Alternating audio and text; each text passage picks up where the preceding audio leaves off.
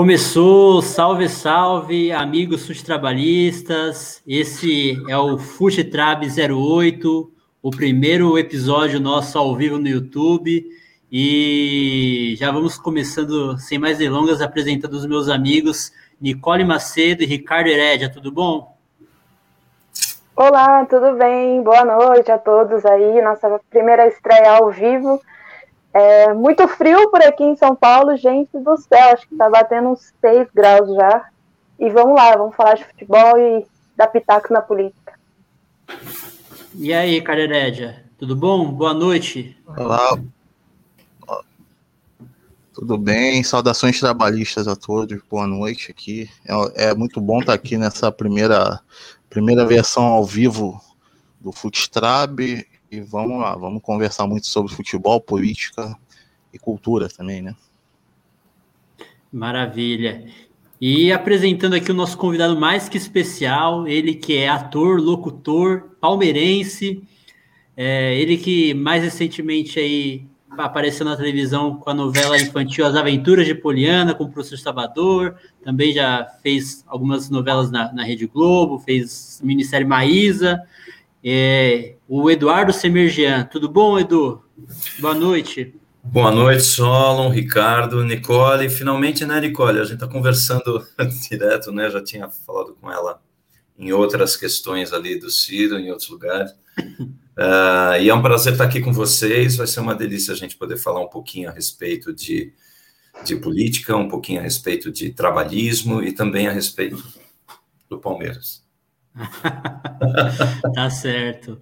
Bom, antes só de eu fazer a primeira pergunta para o Eduardo, eu queria pedir para quem estiver já acompanhando para se inscrever aí, deixar o seu like na, no, no, vídeo, se inscrever no canal e ativar nos, as notificações para poder receber quando a gente tiver os nossos próximos episódios aí do, do Food Podcast.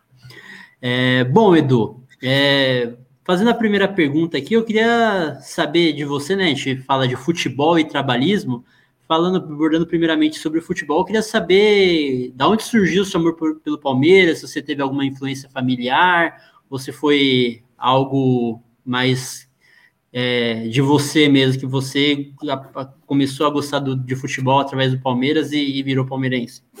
Não, não. Na verdade, foi através do meu pai mesmo. Meu pai, e aí o meu irmão, que é tem um irmão mais velho e um mais novo. E o meu irmão mais velho também já gostava bastante. É, ele tem seis anos mais que eu. Então, o meu pai, logo que eu nasci, ele já me colocou como sócio no Palmeiras. Meu pai era só, minha, minha família, meu pai meu irmão, eles já eram sócios lá no Palmeiras, minha mãe. E aí, quando eu nasci, meu pai já me colocou também. Então, eu tenho uma carteirinha aqui que é, que é de 66, que é, é tem, tem o, o, tem uma fichinha, né, que era a fichinha que era comprovante que você tinha pago a mensalidade e tal. É, então eu tenho uma, tenho uma carteira de 1966, eu nasci em 65. Então eu posso dizer que eu nasci palmeirense, né, palmeirense, né? E eu comecei a, a ir ao estádio quando eu tinha seis para sete anos. Meu primeiro jogo foi em 72, lá no Pacaembu, Palmeiras e Cruzeiro, dia 8 de outubro de 1972 primeiro gol do Palmeiras que eu vi na minha vida foi o Fedato. Então, é, desde então, é, eu tive, tive algumas, algumas tristezas com o Palmeiras, várias alegrias, mas eu sou palmeirense de coração desde criancinha e não é modo de dizer, é de verdade, sou mesmo. Maravilha. Nicole, tem alguma pergunta aí para fazer a primeira pergunta para o Edu? Eu vi que ele é apaixonado pelo Palmeiras, né? E eu queria fazer uma provocação. Então, 51 foi, foi mundial mesmo? Olha, é, é, é eu acho que é um papo excelente quando as pessoas quando as pessoas querem realmente transformar isso numa conversa. É, eu não levo como provocação, não. É porque eu acho legal a gente poder, poder colocar as coisas do jeito que elas são. Ah, esse campeonato, a Copa Rio, ela foi preparada com a autorização, com o aval da FIFA. Então, uh, no momento, não existia Libertadores, não existia um campeonato mundial. Ele começou a existir a partir de 1960, né? E durante um bom tempo, este Mundial, ele deixou de ser um, um campeonato da FIFA também. Né? Quando ele se tornou um Mundial Interclubes uh, independente da FIFA, e só depois eles acabaram aceitando isso. Né? Então, 51 foi sim um Mundial. É, e, e, na verdade, o formato dele era um formato que a gente, de uma certa maneira, esperaria ver em todos os campeonatos mundiais, eu acredito. Por quê? Porque tinha dois grupos de quatro, tinha alguns dos melhores times da, do mundo ali, tinha a Nacional do Uruguai, eh, tinha a Juventus da Itália, a Estrela Vermelha, que na época a Iugoslávia, a antiga Iugoslávia, era um timaço, né, era um time muito forte. Tinha o Olympique, uh, a França também tinha um time muito forte, tanto que em 58, se não me engano, a semifinal, a semifinal da, da Copa do Mundo do, com o Brasil foi, foi contra a França. Então a França tinha também um time muito forte. Então tinha uh, tinha tinha vários, uh, tinha o Vasco que na época era a base da seleção brasileira. Então assim a gente tinha mesmo uh, um, um, campeonato mundial ali, eu acredito, porque tinha vários dos, dos dos melhores times do mundo ali. E oficialmente, eu acho que é uma questão. A FIFA já mandou fax dizendo que o, que o, que o Palmeiras é campeão mundial, aí vem aquela, aquele papo de fax, vem aquela brincadeira, ah, e agora também o Palmeiras é. é... Alô? Eu Tô travei? Ou... Não, não. Pode ah, então... é só um comentário só. Ah, tá. É, então, ah, ah, não, é que eu, eu tô congelado aqui, mas se, se para você está tudo bem, então vamos seguindo. Mas é, aí veio aquela história no Campeonato Brasileiro também, quando unificou tudo. Ah, então sempre tem, ah, sempre tem algumas mudanças nesse sentido, e elas não favorecem única e exclusivamente Palmeiras. a gente tinha, a gente tinha ali na, no Mundial de 2000, era para o Palmeiras ter ido para o Mundial. Por quê? Porque tinha sido campeão no ano anterior e não foi. Então, tem várias dessas coisas. Agora, eu acredito sim que o Mundial de 51 ele é real. Ricardo, tem alguma pergunta também para o nosso grande convidado Eduardo? Nosso palmeirense, Eduardo. Acho que o Ricardo Acho travou. Está mudado, né? Não, agora foi. Ricardo, ouviu? Tá multado. E acho que ele travou. É. Coisas de ao vivo, gente. É, Mas... acontece. É, eu já tive bastante. Agora isso. acho que foi. Agora foi, acho. Ele desmutou. Vamos lá, Ricardo. Agora isso, pronto. Vamos lá. É, esse papo de Mundial de 51 até me interessa porque o Fluminense ganhou de 52, né? Mas indo para a política um pouco, é, a gente aqui de fora vê, vê que está havendo muitos ataques à cultura, mas a gente tem uma visão de fora, né? Um pouco mais superficial. Vocês de dentro, como é que estão enxergando esses ataques do atual governo à área da cultura? Olha, a questão da cultura é grave, muito grave. Porque, assim, eu vou começar por uma questão institucional. Em que sentido? A, a cultura de um país é o seu próprio comportamento. É, são, são as suas. Deixa eu silenciar aqui. É, são, a cultura de um país é, é, mostra o seu comportamento, mostra os seus costumes. E se de alguma forma, a arte, porque não só a cultura, mas a arte, que é a manifestação da cultura, é, é uma manifestação da cultura, se ela é, uh, de alguma forma, uh, cortada, ou se ela perde os incentivos uh, para que aconteça, na verdade, você está calando a, a, a manifestação brasileira. Você dá, você, você institui um padrão novo que vai ser determinado por qualquer outra coisa, menos pela arte, que é, que é a manifestação real da, do brasileiro, né? O que acontece hoje é que a gente vê, uh, primeiro, no dia 1 de janeiro de 2019, o Ministério da Cultura deixou de existir, que é um terror, porque, na verdade, eh, a gente teria uma autonomia que hoje não tem mais como secretaria dentro do Ministério do Turismo, e que já foi do Ministério da Cidadania. Quer dizer, na verdade, pegaram pegaram o que era o Ministério da, da Cultura, transformaram em secretaria e falaram, ah, coloca em qualquer lugar, põe aí no, no Ministério da Saúde, põe aí no Ministério da, da, dos Transportes, nem tem mais Ministério dos Transportes, né? Eu sou velho, então ainda falo. Mas, mas a ideia é que ficou jogado. Então, os secretários da, da, da cultura, todos eles tinham basicamente o mesmo objetivo. Uh, tirando talvez o Henrique, que foi o, primeiro o primeiro deles, que ele era mais ele, ele tinha alguma intenção de, de dialogar, de conversar, mas não tinha espaço para isso. É, Roberto Alvim, Regina Duarte, esse esse animal que está aí, que é o Mário Frias, é, esses caras, eles têm a única intenção de, de desmantelar o que foi feito pela cultura ao longo desses anos, em termos de estrutura, para que a gente pudesse, para que a gente pudesse se, se mostrar e apresentar e trocar com, com o público. Então, a gente vê, por exemplo, a Lei Rouanet. A Lei Rouanet, ela ainda existe, ela está aí. Então, ninguém pode chegar e dizer, ah, Lei Rouanet, tiraram os incentivos. Não, oficialmente não, porque a Lei Rouanet está funcionando aí. Só que está tudo travado. Ninguém consegue aprovar a Lei Rouanet. Ninguém consegue aprovar um projeto na Lei Rouanet.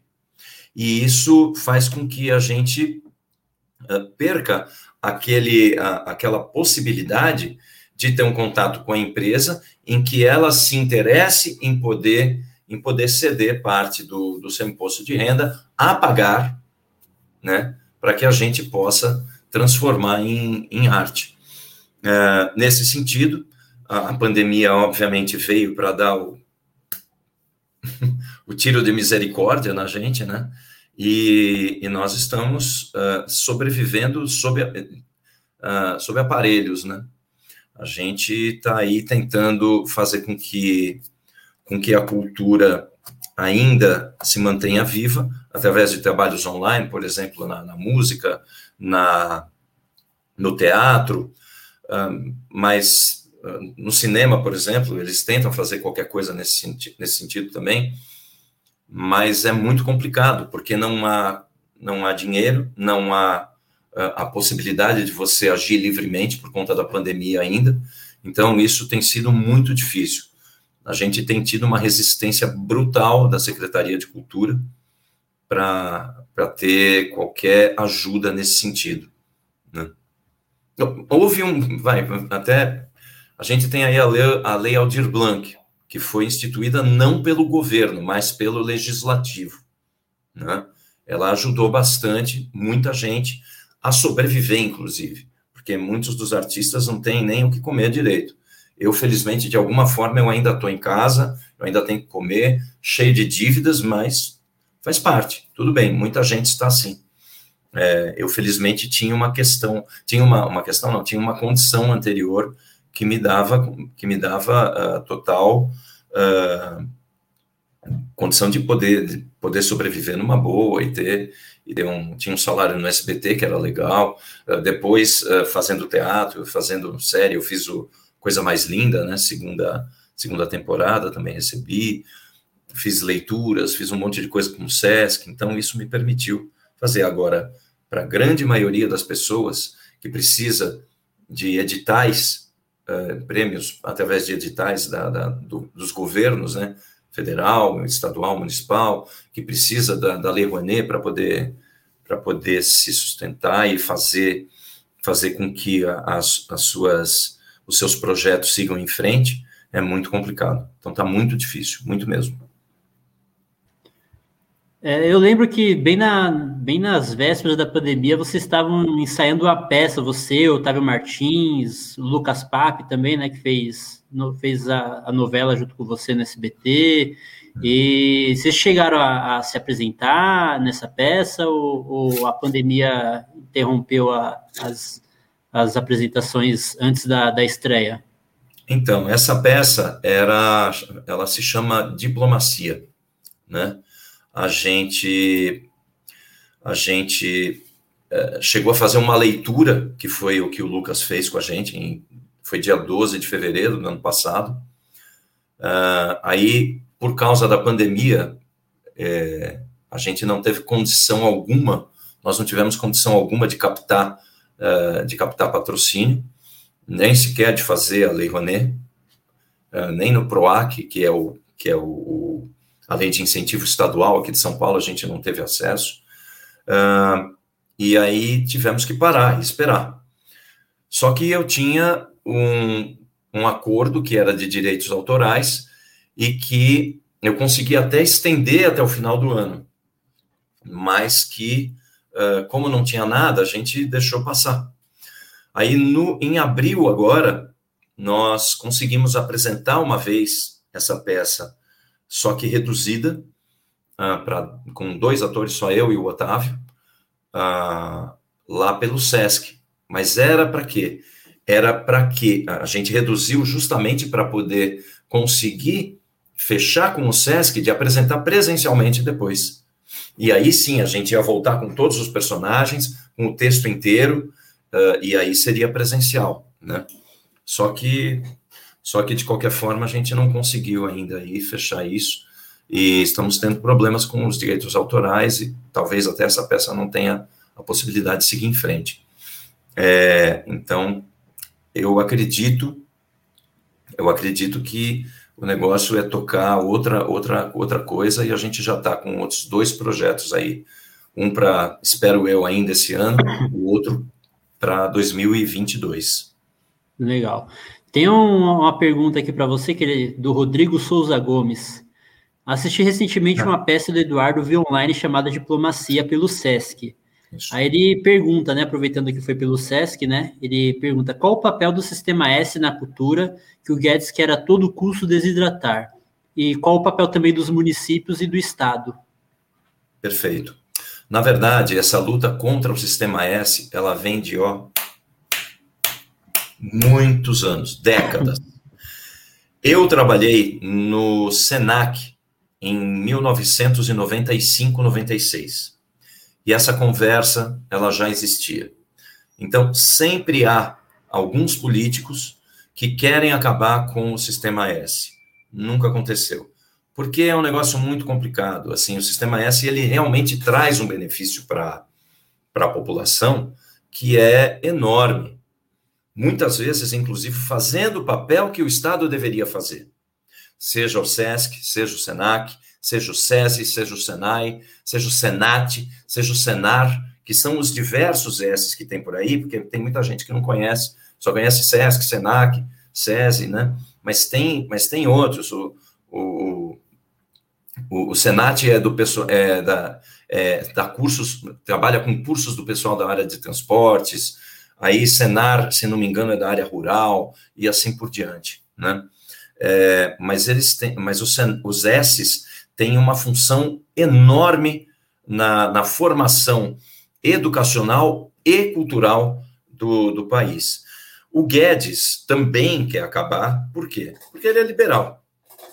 Ele pensa que, na verdade, não pode haver nenhuma, nenhuma diferenciação uh, de tratamento para ninguém. Então, não tem que tirar para uma parte, para uma parte da sociedade, você tira uh, um X do salário de, desse pessoal para ajudar, para fazer qualquer outra coisa. Eles não acreditam nisso. Assim como eles não acreditam, por exemplo, uh, que deva haver uma, uma diferenciação na, na na, na, na, na regulamentação do ator, por exemplo.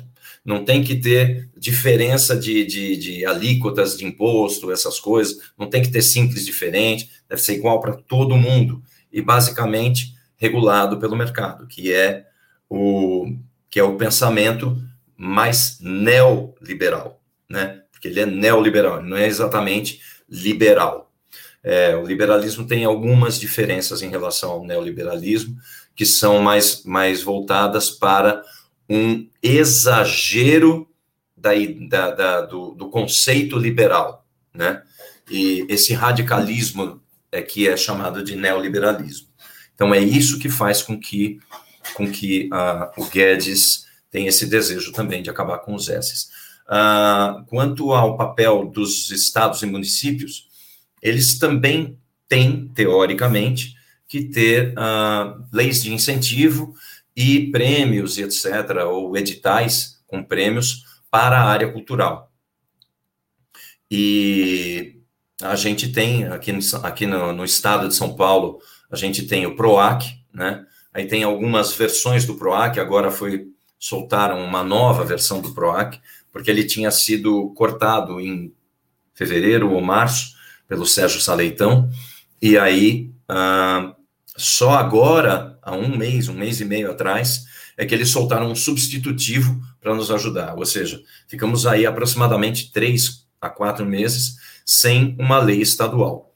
E, e sem, um, e sem também os, os prêmios de incentivo. O único, a única esfera que manteve aqui em São Paulo, pelo menos na cidade, né, foi o município, porque a, a, a secretaria municipal, ela, ela além de, de, de, de abraçar a lei Aldir Blanc, ela também teve os seus prêmios, principalmente o Zé Renato, que é um prêmio muito importante aqui na cidade, e que também ajudou muito quem era da cidade. Agora, as pessoas do interior de São Paulo, as pessoas de outros estados, eu não conheço muito bem como funcionam as leis de outros estados e de outros municípios, mas uh, o que eu posso falar é que da cidade de São Paulo foi isso. E se não fosse a cidade de São Paulo, a secretaria do, do município de São Paulo, a gente teria tido muitas dificuldades. Ainda que haja algumas distorções que a gente precisa também uh, também deixar claro, né? Mas, no geral, uh, no bojo, eu diria que o município foi, teve uma avaliação positiva. O Estado está começando a ter agora, vamos ver como é que vai rolar daqui para frente. Maravilha. Vamos falar um pouquinho de futebol agora? Falar sobre o Campeonato Brasileiro? É, Edu, é, eu então... essa minha camisa, viu? Que é uma, é uma camisa é uma camisa que foi utilizada pelo Gilmar, que substituiu o Leão em 1978, depois que o Leão fez o favor de dar uma cotovelada na cabeça do Careca na final do Brasileiro. Ah, Sim. Droga. Mas tudo bem, o Gilmar é um ótimo goleiro, mas é, é mas acabou não dando piores times do Palmeiras na história. E acabou dando dando Guarani, né? Primeiro título, primeiro primeiro e único título do interior do Brasil. Foi a primeira, foi a primeira estabacada que a gente deu contra times do interior, mas não foi a é... última. a Diana, aí, a Diana deixou aí um oi, boa noite, pessoal. Boa noite, Diana. Boa noite, Diana. Mas diga lá, você ia perguntar. Eu... Bom, então vamos falar do, do Campeonato Brasileiro. O Palmeiras é líder, né? É, a liderança aí nos últimos, nas últimas rodadas. E qual que é a sua expectativa aí para o campeonato? Você acha que é, o Palmeiras vai, vai, vai ser um campeonato mais brigado aí com, com os principais elencos do Brasil. Você acha que o Palmeiras vai conseguir é, disparar aí no campeonato, como teve alguns anos aí, alguns, alguns times acabaram disparando aí na, na, nesse, nesse modelo de pontos corridos? Uhum. Bom, é, eu acho que esse campeonato ele está sendo ele está sendo muito sui generis. Por quê? Porque a gente tem aí, uh, do décimo para baixo, ou seja, na parte de baixo da tabela, a gente tem metade dos times grandes, né? E na outra metade, a gente tem outra, a outra, na outra metade da, da tabela, a parte de cima, a gente tem a outra metade dos, dos times grandes que estão na, na Série A. Já caíram aí Vasco, Cruzeiro e Botafogo. É, e isso diz muito sobre o futebol brasileiro, eu acredito, né? a pandemia mexeu muito com todo mundo. E se você for ver, Palmeiras, Palmeiras é primeiro, o Atlético é segundo, aí depois acho que é o Flamengo que vem em sexto ou sétimo, uh, aí o, em nono e décimo estão Santos e Fluminense, quer dizer, também não estão tão bem. Então a gente tem times que são considerados uh, pequenos ou médios, né, que estão lá em cima alguns já perdendo um pouco o fôlego. O que eu vejo dentro desse, e eu falei tudo isso porque eu vejo que o Palmeiras ele deu uma engatada boa, a gente deu uma engatada boa. São seis vitórias seguidas. O Atlético Mineiro também tem seis vitórias seguidas. O Atlético vem muito forte. O Flamengo, agora com o Renato, conseguiu duas vitórias seguidas, né? Desde que ele chegou. Uma, no, uma na Libertadores, outra agora no, no Brasileiro. Então, eu acredito, eu acredito que a. Aí, ó. Acertei a classificação? Acertou. Acertei. É só invertir Fluminense e Santos. Tudo bem, tem problema. Mas quase acertei. Mas eu acredito que provavelmente a, a briga ela deve ficar entre Palmeiras, Atlético, Flamengo. E eu creio que esse ano a gente vai ter uns dois desses times uh, que não são considerados grandes, mas que têm história no, no uh, Fortaleza, Ceará. Aliás, o estado do Ceará está tá em polvorosa, né? Porque tem os dois grandes de lá é, na parte de cima da tabela. Eu acho que eles vão brigar para ficar ali é, perto da gente e vão dar muito trabalho. Olha o Fortaleza, que maravilha. Quatro vitórias, uma derrota em, nos últimos cinco jogos. É, o Bragantino, ele deu uma caída agora, mas está invicto até agora também. É, então, assim, eu, eu acho que esses times eles vão dar trabalho, mas via de regra, eles não conseguem chegar. É muito difícil. Ok, fazer uma ressalva ao Atlético Paranaense, que já foi campeão brasileiro, mas não acredito que chegue também. O Atlético não está com um time tão forte assim. Acredito Acabou de perder para o Ceará, né? Acabou ah? de perder, perdeu a última rodada para o Ceará, tudo bem que foi em Fortaleza, mas. É, parece que foi um jogo duro lá, né? É. Bem duro. É difícil jogar contra o Ceará lá, viu? Não é mole, é. não. Deixa eu passar aqui, então. Pode Legal. falar, pode falar, pode falar. Não, não, eu ia só finalizar, dizer que eu acho que acho que o campeonato ele deve mesmo ficar entre Palmeiras, Atlético e Flamengo. Legal. Só repassar os resultados aqui para o Ricardo e a, e a Nicole comentarem também em seguida. É, no sábado, às 17 horas, no Morumbi, no Morumbi, o São Paulo foi derrotado pelo Fortaleza em casa. É, também no sábado, no Castelão, que a gente acabou de comentar, o Ceará venceu o Atlético Paranaense por 1 a 0 no sábado também, o meu, meu Corinthians perdeu em casa de virada para o Atlético Mineiro, dois gols do Hulk, um deles um golaço de falta. É, o Fluminense do Ricardo também perdeu no sábado de 1 a 0 para o Grêmio. Já no domingo, o jogo pré-almoço aí, Chapecoense perdeu em casa também de virada para o Cuiabá. É, o, o, seu Palmeiras aí ganhou de 3 a 0 do Atlético Goianiense no Antônio Ascioli, lá em Goiânia, no domingo às 16 horas. É, fez dois gols no final, né? Tava ganhando de 1 a 0 e aí conseguiu fazer dois gols no contra-ataque no finalzinho do jogo, né? Uhum. É, o Flamengo, na estreia do Renato Gaúcho, não tomou conhecimento do Bahia em Pituaçu por, por 5 a 0 três gols do, do, do Gabriel, do Gabigol. O Inter conseguiu ganhar aí, o Thiago Galhardo desencantou, fez o primeiro gol no campeonato, ganhou de 1 a 0 do Juventude no Beira Rio. Bragantino e Santos empataram em 1 a 1 em Bragança Paulista, no Davi Abichedid. É, do, desculpa, 2 a 2 E na segunda-feira, ontem, né, fechou a rodada no Independência, o América sendo derrotado pelo esporte por 1 a 0 Esporte do nosso amigo Pedro Joseph, o último, último convidado aqui do nosso podcast. Nicole, que, que você achou aí da, da rodada aí do seu São Paulo, dos demais jogos? Uma rodada de muita, muita, muitas vitórias de visitantes, né? Bom, sobre o meu São Paulo é aquela mesma coisa, né? Sempre. É, achei que ia dar uma melhorada, foram dois jogos aí um pouquinho melhores na qualidade, mas aí pegou Morumbi, perdeu 1 a 0 é, né? Eu não sei o que está acontecendo direito. Acabei de ver, receber aqui a escalação do, do jogo da Libertadores também, que nossa senhora, hein? É, mas é, perdemos de novo. Vamos ver agora como que vai ser a partir da manhã, né? Que tem esse jogo aqui também. E como que o Crespo vai tá pensando, porque o time tá, não tá respondendo, não sei o que aconteceu depois do Campeonato Paulista não rendeu mais e não, não consigo imaginar, ver onde a gente vai, vai chegar desse jeito. Mas já era esperado, né? Como eu sempre digo, eu já nem entro mais achando que o São Paulo vai ganhar. Eu já entro achando que o São Paulo vai empatar ou perder. Olha onde a gente tá. Mas é isso.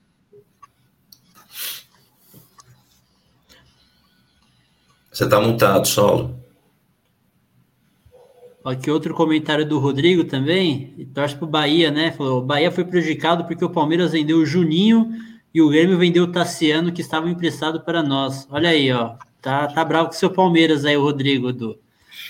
Olha, o Juninho, o Juninho, todo mundo esperava muito quando ele chegou do Curitiba e foi uma decepção. Foi no Palmeiras. E ele foi emprestado para o Atlético no primeiro jogo dele contra a gente, ele entregou ali de uma forma bizonha, o Atlético Mineiro, né? Sim. Entregou de uma forma bizonha para nós. Aí o Atlético devolveu, a gente mandou ele para o Bahia, o Bahia comprou, Juninho, infelizmente. Mas posso falar um pouquinho a respeito do, do São Paulo, que a, a Nicole pode, estava comentando? Olha, Nicole, eu, eu entendo que assim o São Paulo está pagando um pouco pelo que apostou no Paulista. Deu certo, porque ganhou mas utilizou demais todos os jogadores, de forma que eles acabaram uh, não aguentando fisicamente. A gente vê aí muitos machucados, Luciano, Miranda. É, tinha Benítez, mais... que voltou agora. Oi? O Benítez também, a gente dependia muito né, da parte criativa do Benítez, ele ficou machucado no começo aí do Campeonato Brasileiro. Hoje ele ah, vai mas... jogar, tá escalado. É, mas o Benítez a gente sabia desde o Vasco, ele, ele não é um cara com, com físico bom. Foi uhum. o mesmo problema que a gente teve com Guerra no Palmeiras. É, é, um cara de qualidade, mas que fisicamente, putz, vira e mexe ele se machuca, tem que sair antes. Isso atrapalha muito. Então eu acredito que o que está acontecendo com o São Paulo é essa inconstância, está sofrendo fisicamente por conta do, da aposta no Paulista. Aí, e o Palmeiras fez o contrário, conseguiu até chegar na, na, na, na, final, mas não deu lá contra o São Paulo, mas, mas poupou um pouco mais os jogadores e isso está ajudando um pouco ali na Libertadores e tanto, tanto na Libertadores quanto no, na, no Brasileiro agora. Né? E fala que a gente já tomou na cabeça também na Copa do Brasil, então aí a gente não tem mais Copa do Brasil. É, agora vocês estão só na Libertadores. Tá com menos né? jogos, né, para desgastar os jogadores. Pois é, putz. Vergonha. É, corroborando o que você falou do São Paulo, né? Porque o, o, o, Paulista foi um, foi um calendário bem maluco, né? Porque a gente teve uma pausa aí por conta da pandemia, né? Que intensificou a pandemia e estava tendo três jogos na semana, tinha às vezes em menos de 48 horas tinha de intervalo de um jogo para o outro e desgasta muito, não tem jeito, né? Uhum. Ricardo, e aí, você, o que, que, você tem a comentar aí do, da, da rodada? Se o Fluminense perdeu também em casa. No, no, só, o, só o Eduardo ganhou aqui. A gente tudo aqui, eu, você, a Nicole, nos demos mal aí nessa rodada. É, foi um sábado desastroso, né? Mas o Fluminense poupou os jogadores, alguns pelo menos, para o jogo que seria hoje. Infelizmente não pôde ser por causa da da morte do filho do Arce, né, o técnico do Cerro. E assim, o Fluminense, a gente, a gente, sempre fica preocupado quando a gente pega um time que, que não tá fazendo nada porque a gente tem fama de ressuscitar, né? E, apesar da gente ter jogado melhor que o Grêmio e tudo mais, foi um jogo fraco. O Fluminense jogou melhor, mas os dois times jogaram mal. E ali no final arrumaram um pênalti pro Grêmio, que eu tenho lá minhas dúvidas se foi ou não. Eu não, não sei se, que se, aquele, se aquela pegada do Calegari foi dentro da área ou foi fora, mas foi ali no limite, é compreensível. E é isso, né? O Fluminense, eu, eu tô sentindo que ele tá mais focado nas Copas, porque o Fluminense joga muito bem na Copa do Brasil e na Libertadores. Chega no Campeonato Brasileiro, é uma montanha russa. Joga bem às vezes, às vezes joga mal. E no geral eu concordo com o Eduardo, eu acho que o tá tá, a tendência é o título ficar entre Palmeiras, Atlético e Flamengo, que são os times que começaram meio mais ou menos, mas já deram uma arrancada boa, como a gente esperava. A gente esperava muito do São Paulo e do Grêmio também, que, que não estão fazendo por onde. Alguns esperavam muito do Inter, eu particularmente não, não coloquei o Inter como, como um dos favoritos ao título. E eu acho que o título vai ficar entre esses três times e eu acho que na visão do Fluminense, assim, eu acho que vai depender muito do nosso futuro nas Copas. Eu acho que, enquanto a gente estiver na Copa do Brasil e na Libertadores, o Fluminense não, não me parece que vai dar a devida atenção ao Campeonato Brasileiro, né? E vamos ver se a gente vai continuar aí é, até quando vai continuar nas Copas. Eu espero que até o, até o título. Eu, particularmente, o que o Fluminense tem jogado na Libertadores e na Copa do Brasil, eu acho que tem, tem chances de ganhar as duas competições. Para mim, por exemplo, depois a gente vai falar da Libertadores, mas foi o melhor time da. O que apresentou o melhor futebol na outra rodada das oitavas, enfim. Eu acho que é isso mesmo. Vai ficar entre os três. Eu fiquei falando que o Grêmio tinha que reagir rápido, e infelizmente reagiu em cima da gente. Eu acho também daqui a pouco vai sair aí da zona de rebaixamento com o Felipão. O São Paulo também, apesar de não estar tá jogando muito bem, também dá sinais de que não vai ficar ali muito tempo apesar da derrota. E eu acho que esses times aí, o Fortaleza, o Atlético Paranaense, eu acho que estava jogando, tava jogando o melhor futebol do Brasileirão até o ressurgimento do Flamengo, do Palmeiras e do Atlético. Eu acho que desses times mais médios e pequenos, eu acho que é o que mais me agrada hoje. Apesar da, da derrota, eu acho que é o, o time que até agora, pelo menos, eu vi mais potencial de futebol jogado. Pode não ter os nomes ali que a gente que nos agradam tanto aos olhos, mas o futebol jogado eu acho que é um dos que mais me agradam. Legal. Eu vou pe pegar uma pergunta aqui da Mara Pimenta para fazer o um comentário sobre o Corinthians. Mara Pimenta perguntou: o maior problema do Corinthians hoje seria o Silvinho? Bom, é um dos problemas, né? Não, não é o maior, porque ele está em começo de trabalho, ele está ajeitando aí a casa pela defesa, mas está com um pouquinho de dificuldade de criação, né? Eu acho que ele vai ter uma oportunidade agora de resolver isso com as contratações que o Corinthians está fazendo, né? Chegou o Juliano já, ex-jogador do Grêmio, foi campeão da Libertadores também pelo Internacional, jogador que com passagem pela seleção brasileira. É, e especula-se que, que o Corinthians está contratando também o Renato Augusto, né? Que foi um, um grande jogador do Corinthians, fez um, um, campeonato fantástico em 2015, e também o Roger Guedes, que é ex-jogador do Palmeiras do Edu, e também fez uma, uma excelente temporada pelo Atlético Mineiro aí, é, antes de ir para a China. E o Corinthians ele tá, tá tendo essa dificuldade de criação, né? Faz um gol e né, no jogo em específico aí de sábado, o Corinthians ele fez um gol ali no primeiro tempo com, com o Gustavo Mosquito, que naquela jogada que, que o Corinthians que tem sido a, a única válvula de escape do time pela direita, o Mosquito cortou por meio e fez o, o gol, um belo gol por sinal. E aí tomou o, o Atlético estava com o time misto, né? Aí entrou alguns dos principais jogadores, entre eles o Hulk, e aí fez diferença a qualidade técnica do time, né? O Hulk fez um, um golaço de falta, sem nenhuma chance para o Cássio. É, aí no, nas, na, no, no, nos 30, mais ou menos 30 do, do, segundo tempo, o Jô teve uma chance claríssima de, de, de desempatar o jogo, poderia ser o gol da vitória e perdeu um gol que não pode perder duas, dois lances seguidos, né? Primeiro o goleiro defendeu, depois sem goleiro chutou na trave. E logo na sequência aí, no, no lance de contra-ataque, o, o Atlético fez o, o, gol da virada aí também com o Hulk. Mas vamos aí, né? Vamos ver. O Silvio tá início de trabalho, tem alguns alguns que não gostam, não tem gostado muito dele, tem pedido a saída. Eu acho que ainda tem que esperar um pouco, porque é, agora com essa nova regra aí do campeonato de não poder só poder ter dois técnicos, senão vai ter que colocar um jogador, um técnico da para colocar um técnico da base, o técnico tem que estar um, há mais de um ano no clube e o, o técnico do sub-20 acabou de chegar do Corinthians, então não tem um ano não tem um ano no clube, o técnico do sub-23 também o Danilo não tem um ano no clube. É, o, o analista de desempenho também, que, o que era analista de desempenho, o filho do Zé Maria também, não tem um ano no clube, então o Corinthians tem que tomar cuidado, tem que ter muito critério aí com isso de, de demitir técnico aí para não, não se complicar lá na frente. Bom, vamos girar a pauta aqui, vamos falar um, um pouquinho de política.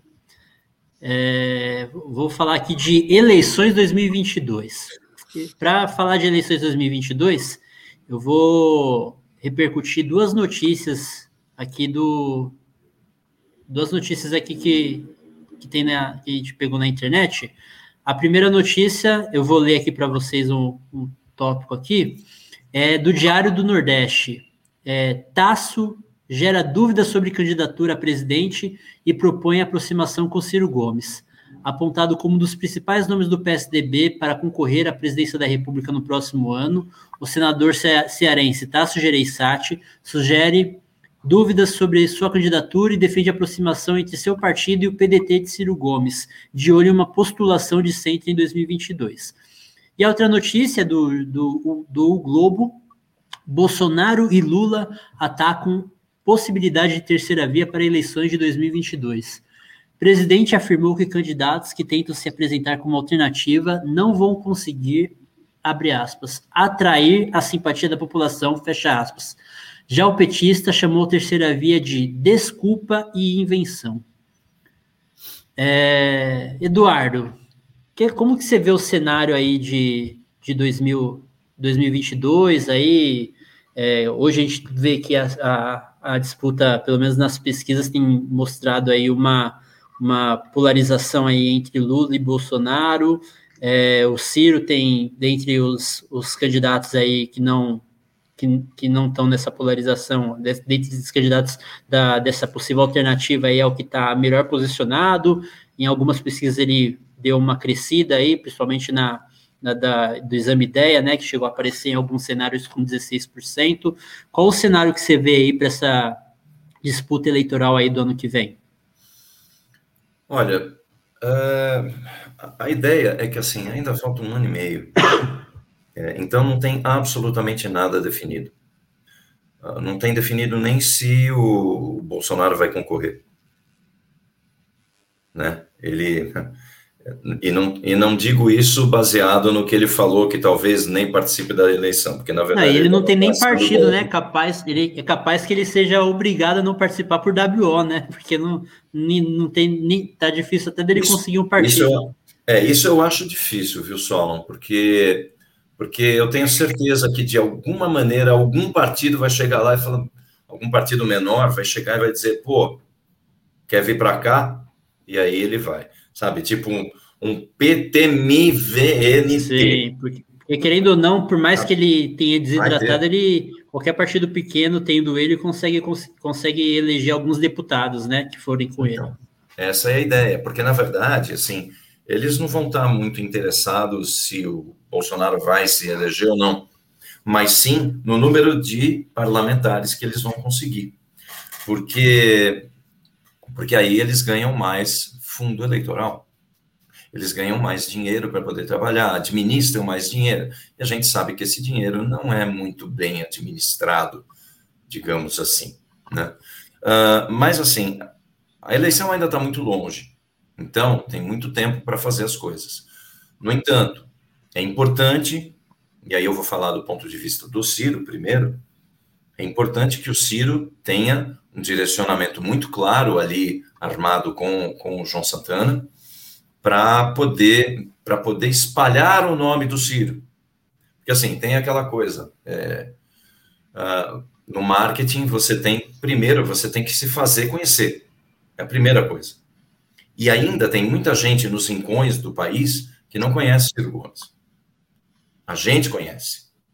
A gente que acompanha o que ele faz, a gente que acompanha as palestras que ele deu nas faculdades desses, nesses últimos dois, três anos, não ano passado, mas, mas em 19, principalmente, né, 18, 19, é, a gente sabe quem é Ciro Gomes. A gente conhece o que ele quer, o que ele propõe. Né? A gente lê o livro dele. Mas, se você pega aqueles aquela, aqueles eleitores que vivem putz, no interior de Rondônia, no interior da, da, do Pará, no interior do Rio Grande do Sul até, é, qualquer lugar, em lugares mais afastados, lugares mais, principalmente os lugares mais, uh, mais pobres, você vai ver que, que assim, o Ciro Gomes ainda não é uma pessoa conhecida. As pessoas não vão lembrar de Ciro Gomes, quem é? Então, este eu acho que é o maior desafio para o Ciro ao longo desse, desse próximo ano. Uh, e, e assim, sobre Lula e Bolsonaro dizerem isso, é, eu acho que é absolutamente natural eles dizerem. Não que eu concorde, mas eu acho natural eles dizerem. Por quê? Porque a terceira via é o que pode atrapalhar a intenção deles de ir para o segundo turno, que é o que eles querem. Um quer ver o outro no segundo turno. Porque, na verdade, o, o Bolsonaro, a mínima chance que ele tem de ganhar é o Lula estar com ele no segundo turno. Caso contrário, ele não ganha porque ele não tem, ele tem uma rejeição brutal. O Lula, de uma certa maneira, a mesma coisa, só que o Lula tem mais votos do que o, o Bolsonaro já, né? Então, ele ainda tem alguma chance contra uma terceira via, uma boa chance, é, mas se for contra alguém que não é o Bolsonaro, ele corre riscos.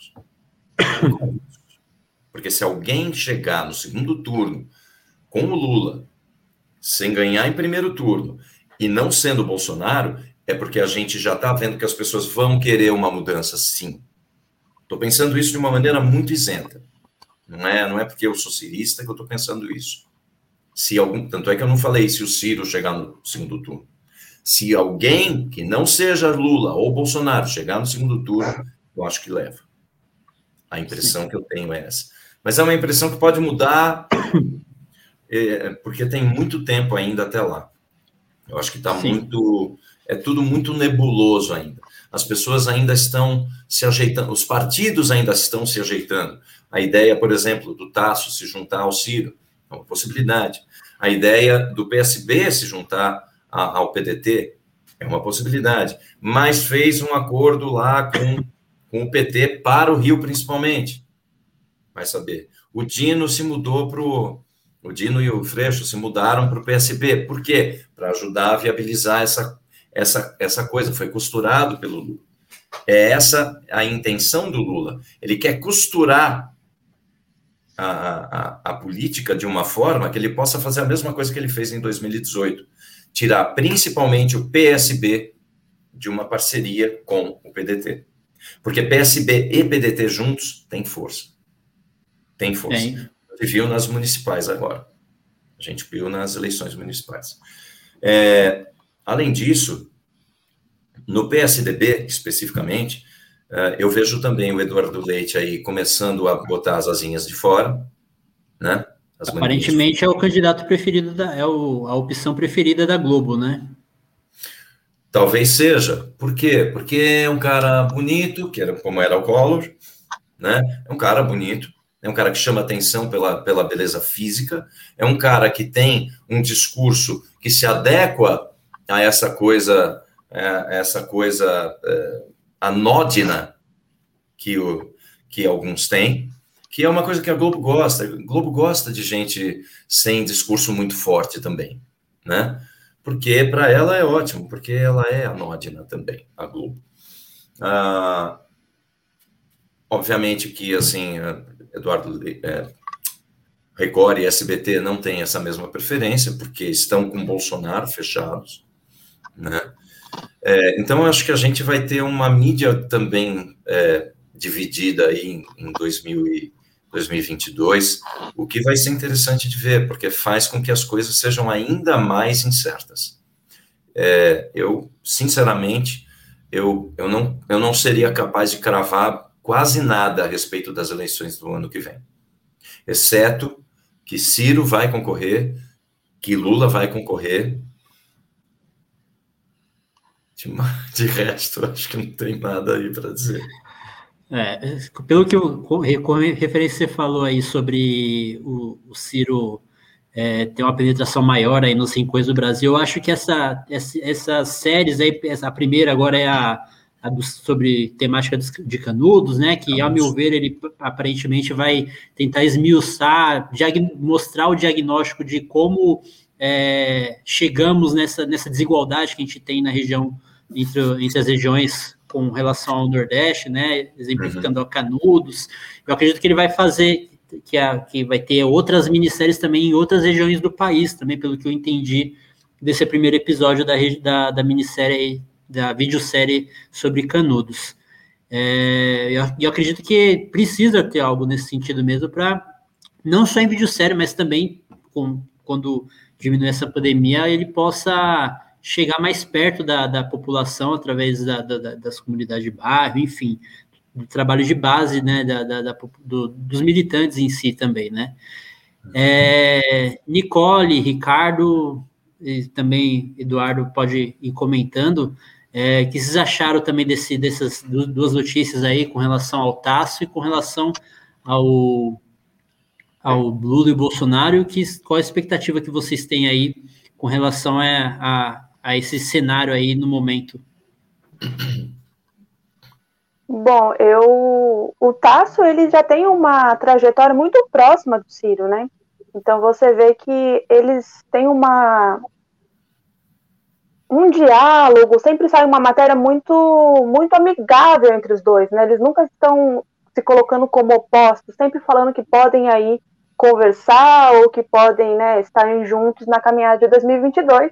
Isso não é de agora, né? Você percebe que lá no Ceará já são muito próximos há muito tempo. É, e quanto à questão do, da fala do Lula e da fala do Bolsonaro de negar a terceira via, eu concordo com o Eduardo, eles vão tentar né, isso. É, é o discurso que, que eu acho que é o correto deles fazerem mesmo, eleitoreiro, politicamente falando, porque os dois juntos, né, é a única chance de um ou outro tem de vencer, assim, completamente, sem, sem discutir país, sem falar de projeto, é só um atacando o outro, como foi em 2018, né, era, era ataque, não tinha discussão. Então, veja bem, num segundo turno cravado com Lula e Bolsonaro, a gente não vai ter debate. A gente vai ter ataques, né? Ou gente se recusando a participar. Vocês acham que Lula e Bolsonaro vão num debate na Globo, por exemplo? Você acha que vai acontecer isso? Então, assim, vai, é, a minha a minha ideia é que Bolsonaro nem chega a concorrer à eleição. Então, quando eu falo de terceira via, na minha percepção, tem que ser a segunda porque a gente tem que pensar que Bolsonaro não vai concorrer. Porque se ele concorrer, eu não, não consigo vislumbrar como que vai ser, que direção a gente vai tomar, porque vai ser muita baixaria novamente. Vai ser muito pior do que foi, assim, segundo turno de 2018, que a gente não, não, não, sabia muito bem, porque Bolsonaro não participava dos debates, aí tinha aqueles ataques, aquelas coisinhas, né, de de internet, aquela publicação enorme de fake news e, e o país ficou ali.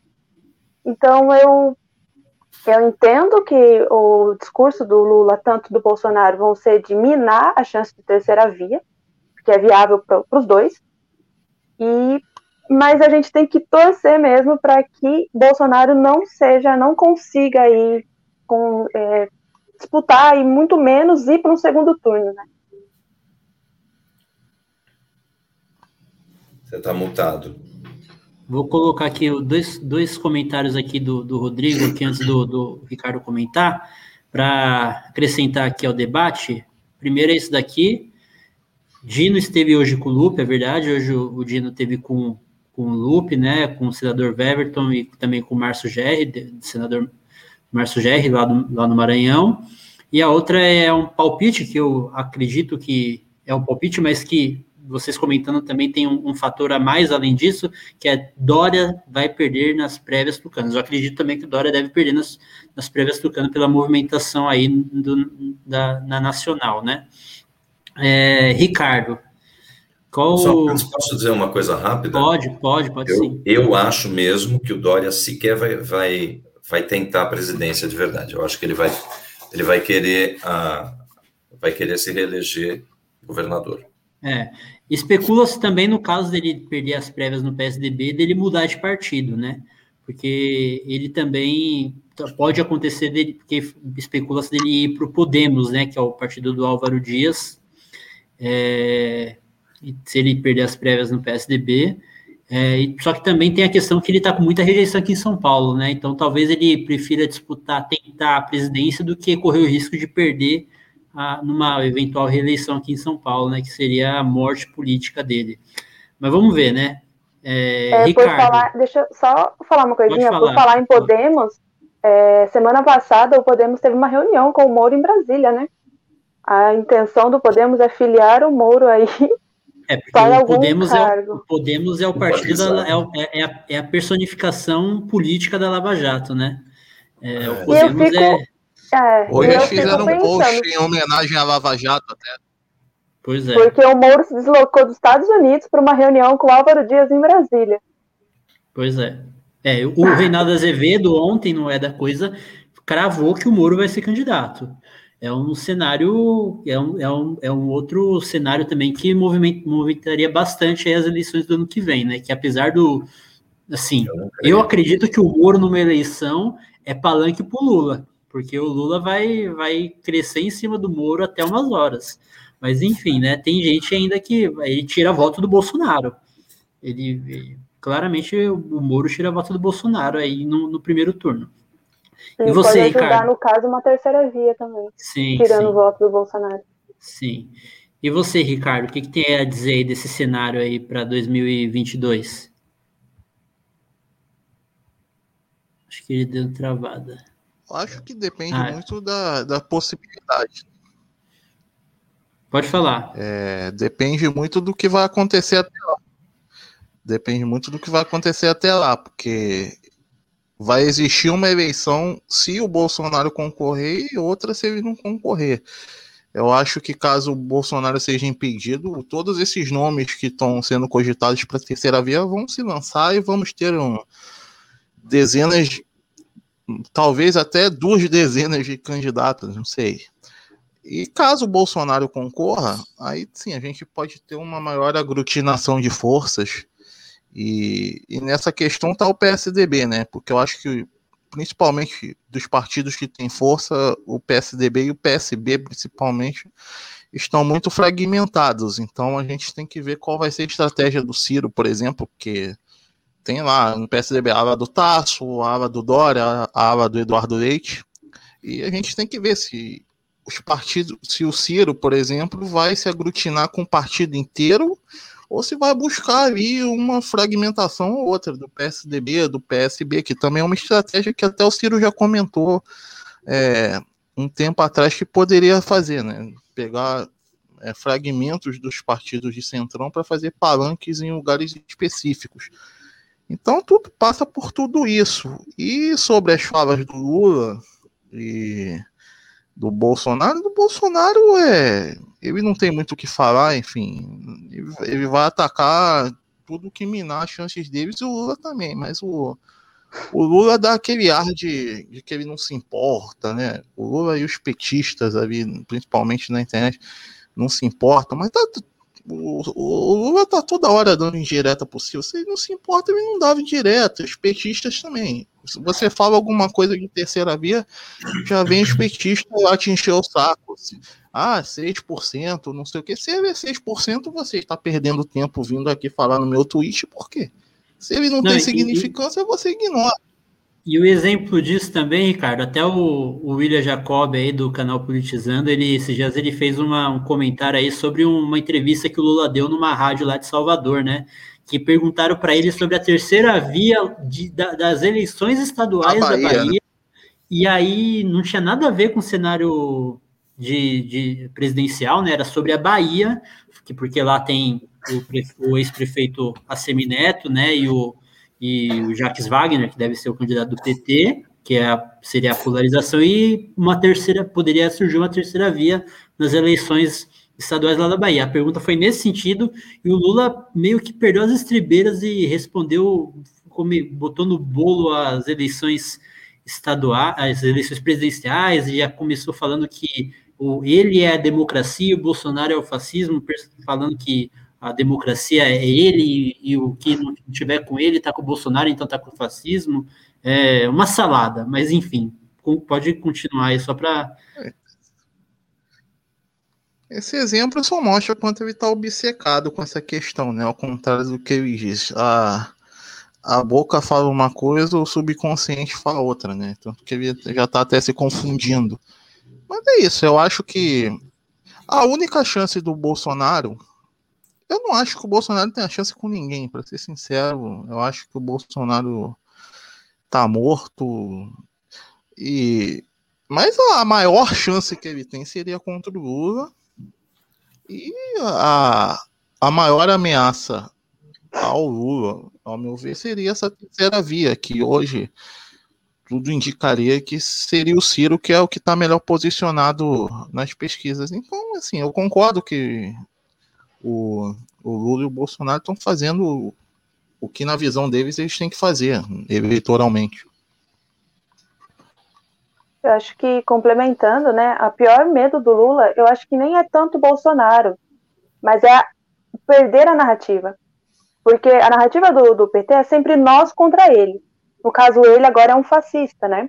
Então é nós contra o fascismo. Se cai isso, qual é a narrativa? E aí eu acho que é aí que mora o, o grande medo. Como que a gente vai chegar numa eleição se a gente não vai ter um nós contra eles? Porque aquele ele já não é o fascista mais, o fascista já caiu. Então eu acho que é aí que tá, porque vai ter que discutir país, projeto, renda, trabalho, todas essas questões que até agora não, não foi colocada aí, né, para discussão por parte dele. Tá nesse ataque fascista, nós somos a democracia, eles são o fascismo. E isso que vocês já sabem, né? É, e engraçado assim, porque assim, isso é, é natural do PT, né? A gente, como, como é, pessoas com visão progressista, a gente muitas vezes a gente embarcou nisso, né? Porque se for ver no histórico, é, oficialmente o, o, PT nunca falou isso, os candidatos do PT nunca falou isso, mas você vê muitos militantes da, do, é, petistas falando que to, os candidatos do PSDB eram fascistas também. Por mais que a gente saiba que eles tenham uma, uma visão liberal na economia, que tem que é, é realmente é, é, antes serviço, público, antes SUS, antes tudo, é, não dá para chamar botar no mesmo balaio de fascismo, né? E hoje apareceu um fascista de verdade. Então, hoje que a população tem mais ciência do que é um fascismo, um fascista, fica difícil se esse fascista desaparecer tentar pintar qualquer outro de fascista como o petismo sempre fez, né? Então é, é justamente esse, esse, esse fator complicador aí que o PT teria em caso de, de um impedimento do Bolsonaro aí, ou, ou, ou no caso do Bolsonaro não ir para o segundo turno, né? Principalmente se for contra o Ciro, como que vai chamar o Ciro de fascista, né? Não tem como. Apesar deles tentarem, né? Eles vão tentar sempre. Posso dizer uma coisa? Tem, tem na verdade, tem uma coisa que, assim, são dois, dois negócios que eu quero falar. É, o Lula, ele vai sempre se colocar como a esquerda, não alguém da esquerda, nem o PT como alguém da esquerda. É ele é a esquerda. Ele sempre vai se colocar assim. Por isso que ele disse: "Eu sou a democracia e o outro é o fascismo", né? Porque ele ele uh, a imagem que ele tem há anos e que ele impõe é essa e que algum e que muita gente acredita, muita gente vai na dele, né? Que é essa coisa de você personificar um, um, um salvador da pátria. E assim, gente, Lula cometeu muitos erros. O Lula fez coisas boas ao longo dos anos que foi presidente, mas ele cometeu vários erros e erros crassos. O principal deles, na minha visão, o principal deles, na minha visão, foi uh, buscar um consumismo, que, assim, nesse sentido é ótimo, que as pessoas tenham mais poder de, de, de, de, de compra, né?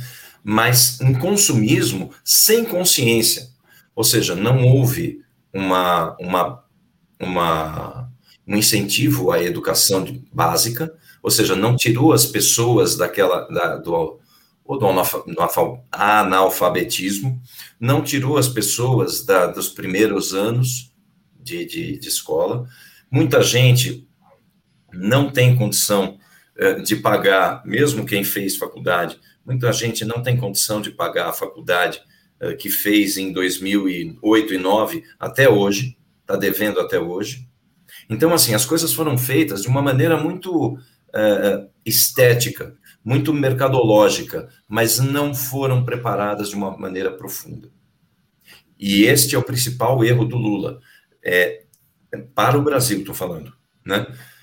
ter dado a chance das pessoas comprarem, mas sem dizer que elas deveriam pensar de uma forma diferente, que elas deveriam pensar no estudo, que elas deveriam pensar no futuro, que elas deveriam pensar uh, em ter uh, uh, um, uma estrutura melhor, inclusive mental, inclusive de consciência, para poder crescer de maneira baseada, né?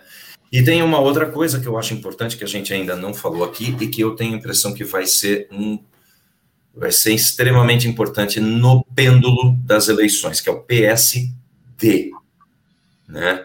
O Kassab, ele fica, ele fica ali de olho, fica quietinho, não sei o quê, mas ele vai negociando as coisas dele, ele é muito forte do ponto de vista de negociação é, ali no Congresso, embora não seja hoje deputado, né?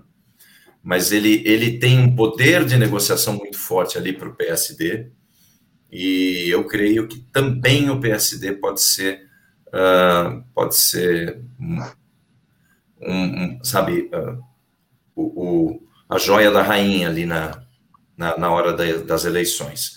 Porque eles têm muita força de eleição no interior dos estados. Eles cresceram enormemente nessas, nessas eleições municipais. E se o PSD, se o Ciro conseguir o PSD o apoie, e aí, eventualmente, se conseguir também que o PSB e o PSDB, sabe, se conseguir juntar esses quatro, eu acho que o Ciro tem uma chance muito grande de, de poder se eleger no ano que vem. Aí eu queria falar depois sobre, sobre um outro negócio que é o que são as estratégias de comunicação, mas aí eu falo. Sim, eu, eu vou fazer uma pergunta para você nesse sentido daqui a pouco. Só fazer um comentário com relação ao que você falou do PSD, que o Kassab está especulando filiar o Rodrigo Pacheco, né, presidente do Senado, para não sei se para se candidatar ou se para barganhar, né? O Rodrigo Pacheco, que hoje é, é filiado ao DEM, que já tem um pré-candidato também, que é o Mandetta, que não sei se também será candidato, se você vai acabar apoiando a Ele tem se pintado como pré-candidato, tem participado, participou recentemente de um debate com o Ciro e com o Eduardo Leite, mas no, o, o, Rodrigo Pacheco não conseguiria ser esse pré-candidato pelo DEM e cogita se ele se filiar ao PSD de Minas Gerais, que já tem o Calil, que é um, um, um aliado um, muito próximo do Ciro, né, foi, apoiou o Ciro na última eleição, que deve se candidatar a governador por Minas Gerais. E fazendo só a pergunta que você falou dessa questão de comunicação, é, tem, mandaram uma pergunta aqui, minha esposa mandou aqui no WhatsApp uma pergunta, falando assim: grande parte dos brasileiros não tem acesso à internet. Nesse mesmo tema que você falou da comunicação, ela, ela pergunta: é, grande parte dos brasileiros não tem acesso à internet. E como foi dito por, pelo, pelo Eduardo, Ciro não é conhecido por grande parte desses grupos. E hoje a grande mídia já estabeleceu seus candidatos preferidos. Como, como, na opinião nossa aqui, qual, como o Ciro vai conseguir furar esta bolha? É, acho que é nesse sentido, era sobre isso que você queria falar, Eduardo? Era também isso, também isso.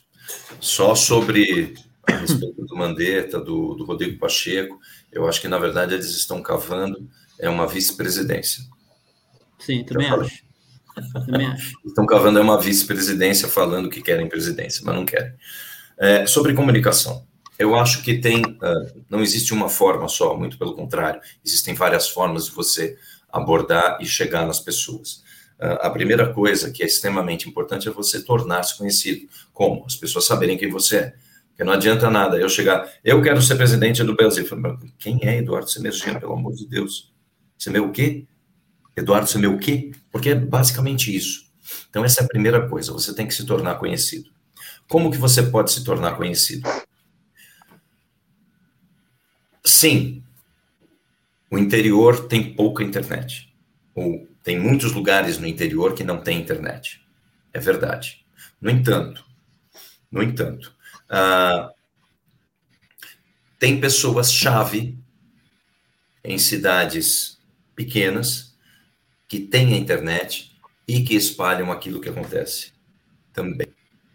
Então, eu acho importante, por exemplo, o Ciro ter um TikTok. Como assim? Para fazer o quê? Para chegar lá e ficar cantando com a Gisele, para chegar lá e ficar tocando bateria com o Gael, para chegar lá e ficar e contar uma piada, para chegar e falar assim: o que eu estou fazendo aqui? Opa, viva, brincar. Brincar. É para isso que serve o TikTok. Ah, mas tem muito jovem. Eu sei que tem jovem. E tem muito jovem que vai votar agora. Essa é a primeira coisa. Tem muito jovem que não votou em 18 e vai votar agora. São quatro anos de diferença.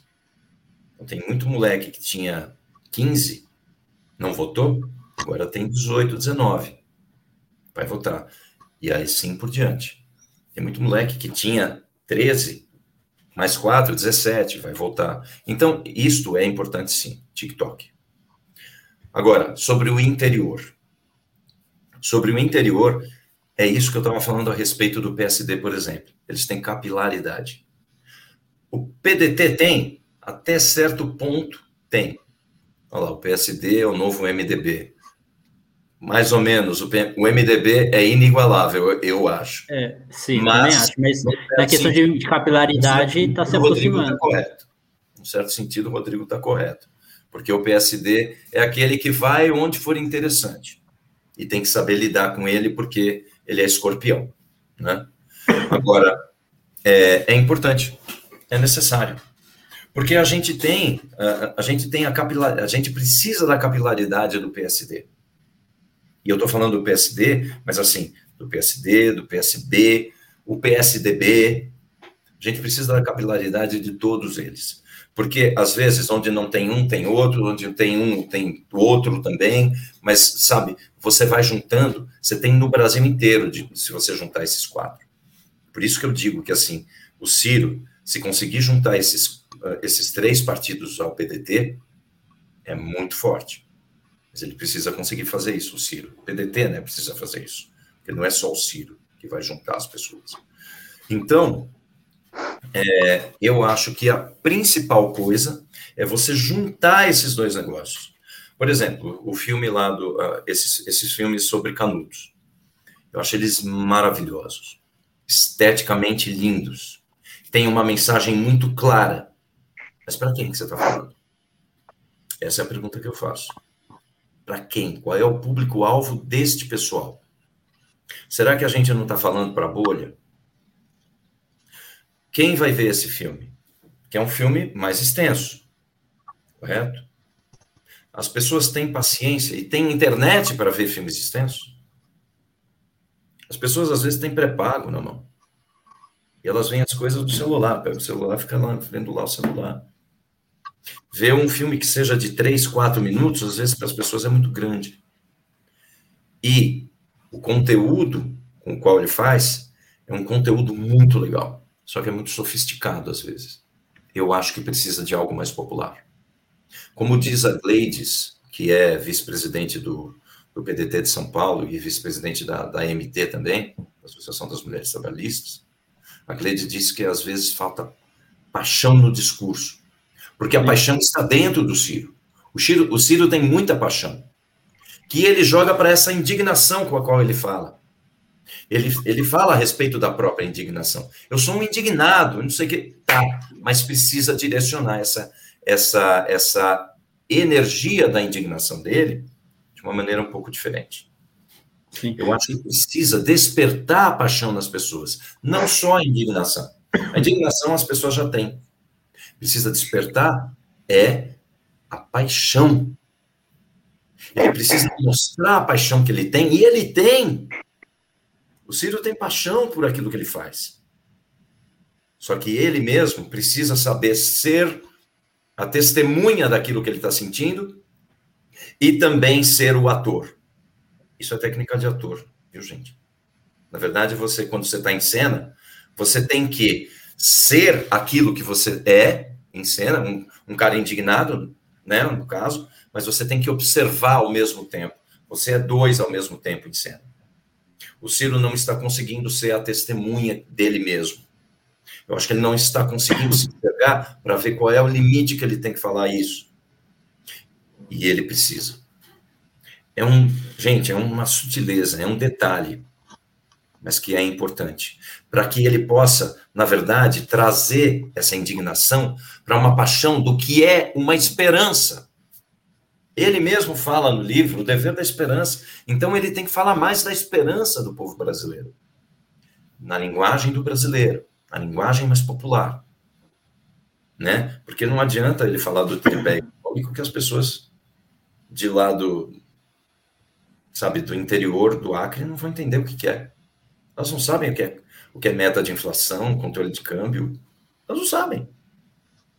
Foi que eu, Oi? Controle de quê? O que é câmbio? Câmbio para mim é e não é adianta também a gente ficar reclamando que o, não adianta também a gente ficar reclamando só que, que, o Lula só fala de churrasco e cerveja, que essa é a linguagem que o povo entende, né? Então a gente Porque tem que é o Ciro, o Ciro tem que falar é, de uma forma para o pessoal entender que é, é, isso que o Lula está falando é uma mentira, né? Que, que entende que, que justamente o, o, que o Lula fez também levou a gente até onde a gente chegou de uma forma que o povo compreenda, né, que, que não que, que isso não basta, né? Uhum. E é importante que tenha conteúdo naquilo que ele fala. É óbvio que é importante. A gente precisa de alguém diferente. A gente precisa de alguém que, que traga algo diferente. Mas é importante também que ele esteja lá com cerveja e churrasco. É uma, é uma droga. Acho que o Ciro verdade, precisa de mais trigo, trigo é dólar. Né? O Lula se baseia nesse, nesse churrasco e cerveja. Desculpa só um pouquinho. Mas o Lula se baseia no churrasco e cerveja. E esse é o problema.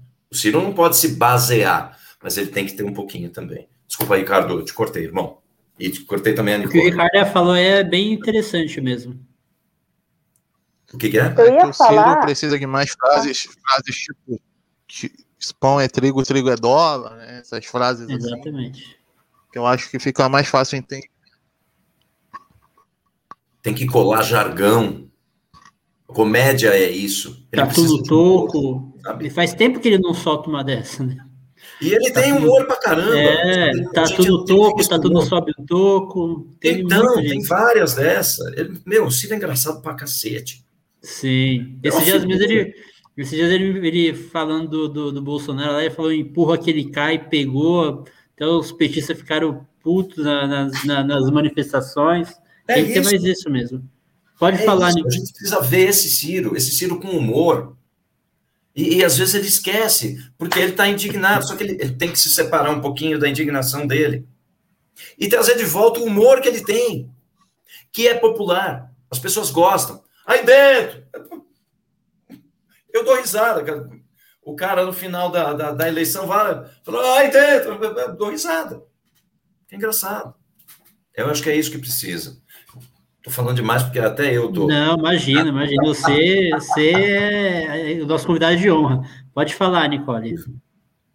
É, eu me pego pensando, eu faço todos esses questionamentos também, mas às vezes eu me pego pensando que o João Santana, vou falar diretamente dele agora, ele ele tem pautado em algum lugar o porquê ele está fazendo isso. Eu acho que ele deve ter muitas pesquisas mostrando qual é o público que está nem querendo nenhum e nem outro nesse caso. E vai que é a classe média. Porque esses vídeos estão direcionados para alguém.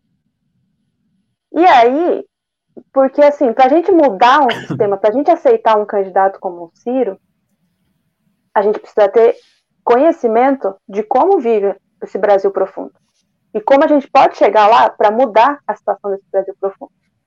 Sensibilizar essa classe média, que talvez não seja nossa. Esse, esses vídeos não são para esse, esse Brasil profundo. Com, concordo com vocês. Mas eu acho que eles são muito direcionados para uma classe média que está descolada do que acontece nesse Brasil. Descolada de como é a realidade da maioria das, das pessoas que não sabem é, que, do, que nem o, o Solon falou, que as, as mudanças, né, não. que está mostrando nesses vídeos, o como a gente voltou para a desigualdade. Eu vou além, como a gente não saiu dessa desigualdade. Como o padrão, ele permaneceu. É claro que não é o mesmo requinte de violência, mas ainda existe. Então, acho que o Ciro, com essas temáticas, ele está querendo mostrar para nossa classe média, essa que está aí vociferando que não quer nem Lula nem Bolsonaro, que ele é essa diferença e querendo trazer essas pessoas para conhecer o Brasil profundo que também precisa de atenção. Então, eu quando eu olho para esses vídeos do João Santana, eu vejo que tem uma pesquisa por trás, tem um público-alvo que a gente não está vendo, mas com certeza ele fez esse levantamento, e é com essas pessoas que ele quer falar nesse momento. Pode mudar, né? Eu acho que ele vai adequando aí aos públicos. Mas nesse momento eu vejo ele querendo mostrar para essa classe média que a gente está tá mal, a gente está sofrendo, mas tem gente que está muito pior, e o Ciro é o candidato que vai reconciliar essas classes. Não vai ser nós contra eles, o Ciro vai reconciliar e conversar com todos. Então tem o discurso acadêmico falando pro, né, é, de câmbio de todas essas taxas, e tem a, ele mostrando que ele também quer fazer e mudar a realidade né, desse Brasil profundo e jogar na nossa cara o Brasil profundo, nos relembrar desse Brasil profundo também. Então eu tenho é. essa percepção, posso estar errada, mas eu tenho essa percepção. Sim, eu, eu, eu tenho essa uma visão parecida com você com relação a isso, só que eu, o que eu penso também com relação a, ao que o Eduardo falou, por exemplo, ele falou é só deixar o comentário aqui que o Rodrigo também fez aqui. Nicole foi no ponto, atrair essa base de classe média para tornar Ciro como novo viável da, da, terceira via. Exatamente. Só que assim, o que eu também, pegando no ponto do que o Eduardo falou, acredito que, por exemplo, ele usou o exemplo do TikTok aí, né? Eu acho que é, é o Ciro, a assessoria do Ciro, o próprio João Santana, tem que procurar falar com uma linguagem diferente de acordo com a rede social. E, por exemplo, o Ciro ele tem um perfil no TikTok mas o perfil no TikTok dele, ele basicamente replica o conteúdo das demais redes sociais. Então, tem militante na, na cirista na, no TikTok que tem 500 vezes mais visualizações do que o perfil do, do, oficial do Ciro. Tem o Sapes Leonardo lá, a Fernanda, que já também fez vídeos muito interessantes no TikTok, com 300 mil, é, 400 mil visualizações nos vídeos. Então, acho que ele tem que adaptar melhor o conteúdo de acordo com, com a rede social. Então, que nem o, Eduardo falou, o TikTok tem uma, um potencial de, de viralização muito grande, porque aquilo ali vicia. Você começa a ver um vídeo, vai vendo um vídeo atrás do outro, e o algoritmo vai colocando para você vídeo mais, mais parecido com o que você tenha, tenha assistido, e aquilo vai gerando um efeito que, que, que vai tem um poder de, de engajamento muito grande, que que é muito maior do que nas outras redes sociais, né? Eu acho que nisso, vai para as outras redes também, né? Tem essa. Sim, é, é, é uma ferramenta que consegue compartilhar o, vi, os, o conteúdo para as outras redes com, com muita rapidez. Nisso falta um social media, né? Uma pessoa que realmente entenda dessas redes sociais. Exatamente. E aí acaba perdendo a oportunidade. Eu estava até comentando com os colegas que nessa ida do Ciro, né, lá para o interior, lá onde aconteceu a Guerra de Canudos, dava para ter feito tanto make-off para colocar no TikTok, ele chegando, né, ele falando, nossa, que lugar bonito, memórias, tropeçando numa pedra, sabe, coisas do dia a dia, mas que era uma, uma percepção que um social media ia ter, ou a gente bobinho, assim, que, que já faz isso mesmo, por não, ser acostumado a ver. Não, eu estava até, eu até comentando que assim é, tinha que ter um moleque, moleque de 22 ah, anos, sei lá, sim, né, moleque sim. de 12, mas um moleque de 22 anos que ficasse com o celular atrás do Ciro. Sim. E aí, no final tá do cursando... dia, chegava, olha, eu gravei isso aqui, isso aqui, isso aqui, isso aqui, isso aqui. O que, que a gente vai transformar em TikTok? É, o que, assim, dois aí alguém que pensa, transforma. Mas dois ele gravou que... tudo e que está inserido nessa realidade, né? Porque é uma coisa mais jovem, é um, um humor, uma viralização que, que é muito mais fácil para eles do que para a gente entender. A campanha tem que ter humor, cara. Se ela for Sim. séria, não ganha. Dois vídeos que repercutiram muito do Ciro nesse sentido, e foi um espaço de, de um intervalo de tempo gigante, mais de ano entre o outro, foi o vídeo quando ele tro, trocando o pneu do carro lá na, na estrada, vocês chegaram, vocês lembram desse vídeo, e um pouco mais recente o vídeo dele fazendo cuscuz. Mas sim, é muito pouco assim. E você vê que o potencial que tem isso, que o tanto que repercutiu, né? Mas é isso, é isso que falta. Porque na verdade você tem que você tem que trazer um pouco de leveza.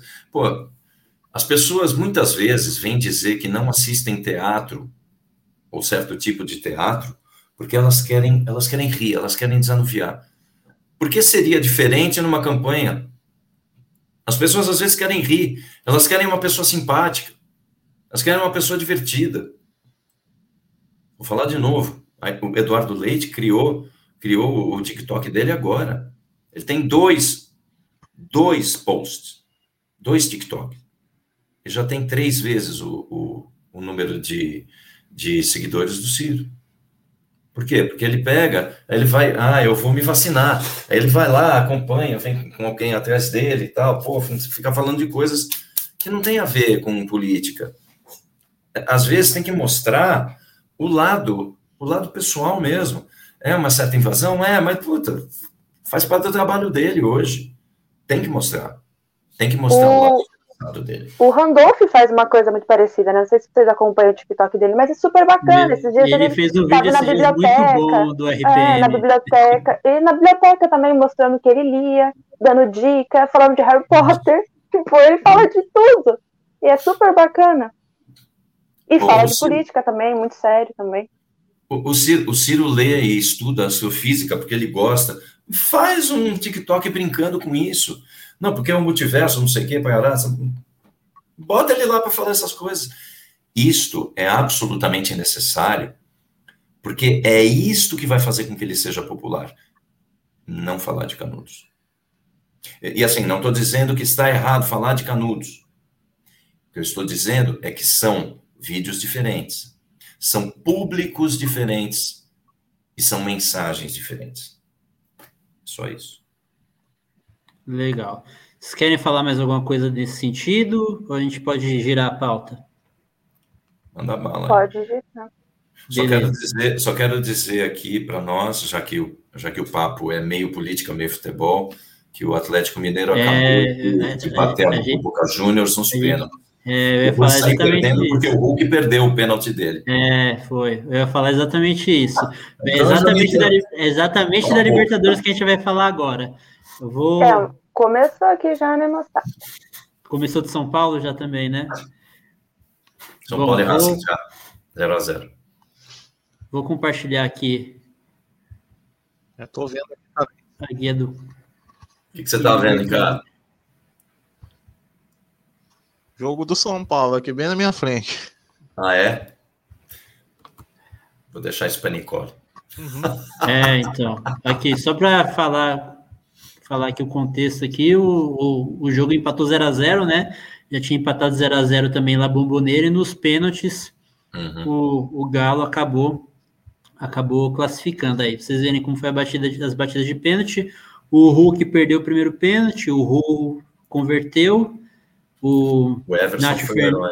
é, o Nacho Fernandes, o Nath Fernandes converteu e aí o Boca perdeu três pênaltis. Não sei, não, eu não estava assistindo o jogo, não sei se o Everson pegou os três, mas ele, o Everson que converteu o pênalti que classificou, né? Goleiro. Ficou, terminou 3 a 1 na disputa de pênaltis. Bom, vamos, a gente vai falar de Libertadores. Só Bora. passar aqui no, no, no, falar os confrontos aqui e a gente já comenta. É... Então a gente está nas oitavas de final da Libertadores, né? Na, na, no dia 14, na semana passada, o Flamengo venceu o Defesa e Justiça por 1 a 0 né, na Argentina.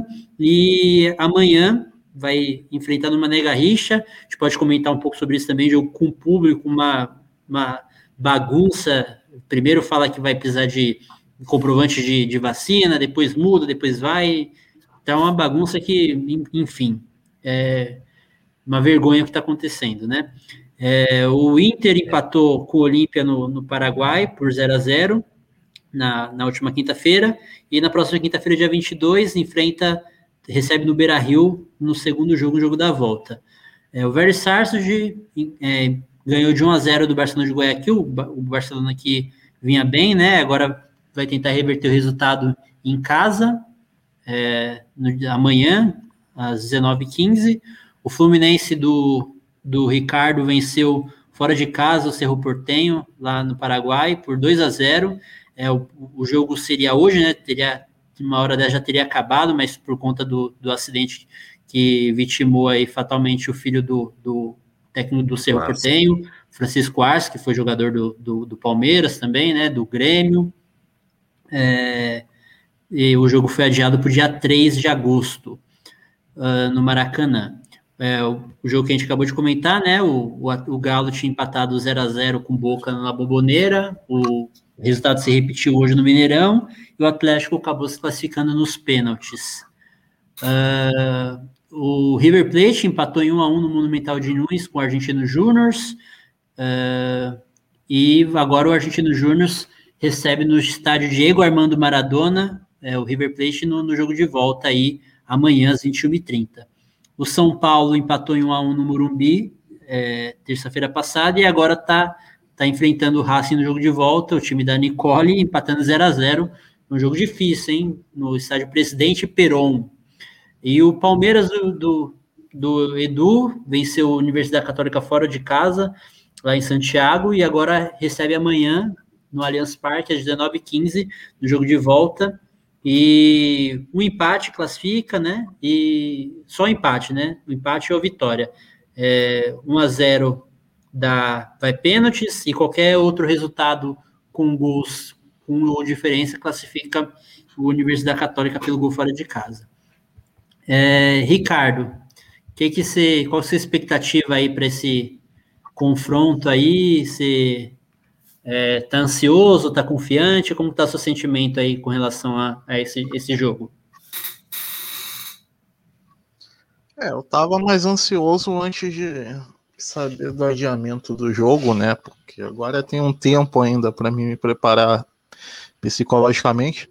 Só que, assim, o Fluminense, como eu falei na, no, na pauta do Brasileirão, foi o time que, para mim, melhor jogou essa primeira rodada da, das oitavas e poderia ter feito facilmente 4 ou 5 a 0 no Cerro, não fez porque perdeu muitos gols, o Fred não jogou também, que foi uma grande, um grande desfalque.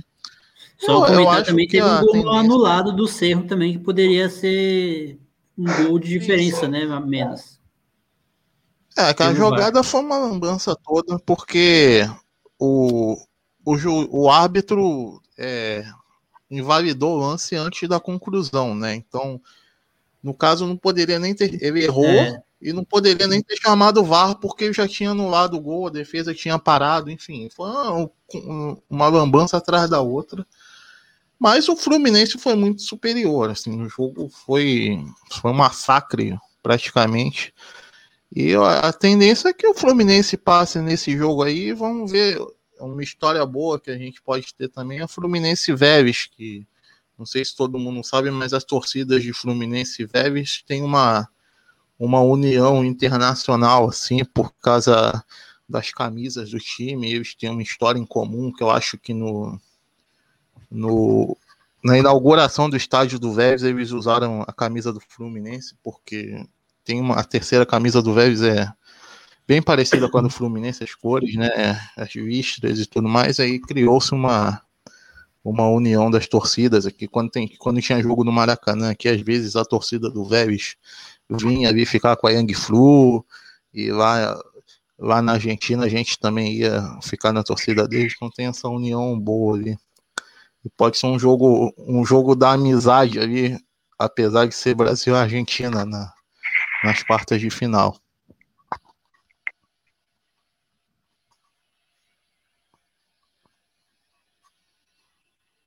Você está multado, Solon. E você, Nicole, como que tá a expectativa aí? Tá confiante, tá ansiosa? Que que você tá, como que tá o jogo aí? Olha, sinceramente, eu não tô nada confiante, mas eu tô esperançosa, viu? Eu, eu, eu acredito até o fim que, que pode dar, mas confiante eu não tô não, confiante é uma palavra muito forte. Teve uma tentativa aqui do São Paulo de gol, vamos ver, né? Vamos ver. Mas confiante, não, não dava mentir, não tô não. E você, Edu, como está a expectativa para o jogo de amanhã do Palmeiras com a Universidade Católica? É, conseguiu vir com um bom resultado fora de casa, né? E o Palmeiras é um time que joga, se porta bem quando tem que jogar no contra-ataque. Qual que é a sua expectativa para amanhã? Bom, eu, primeira coisa é que eu espero que jogue melhor do que jogou semana passada porque realmente não jogou bem semana passada. Foi um. A gente tomou muito sufoco. Não fosse o Everton, a gente poderia ter saído com uma, de... com uma derrota lá do, lá do Chile. É, eu não sei, eu nunca sei exatamente qual é o time que o, que o Abel vai usar.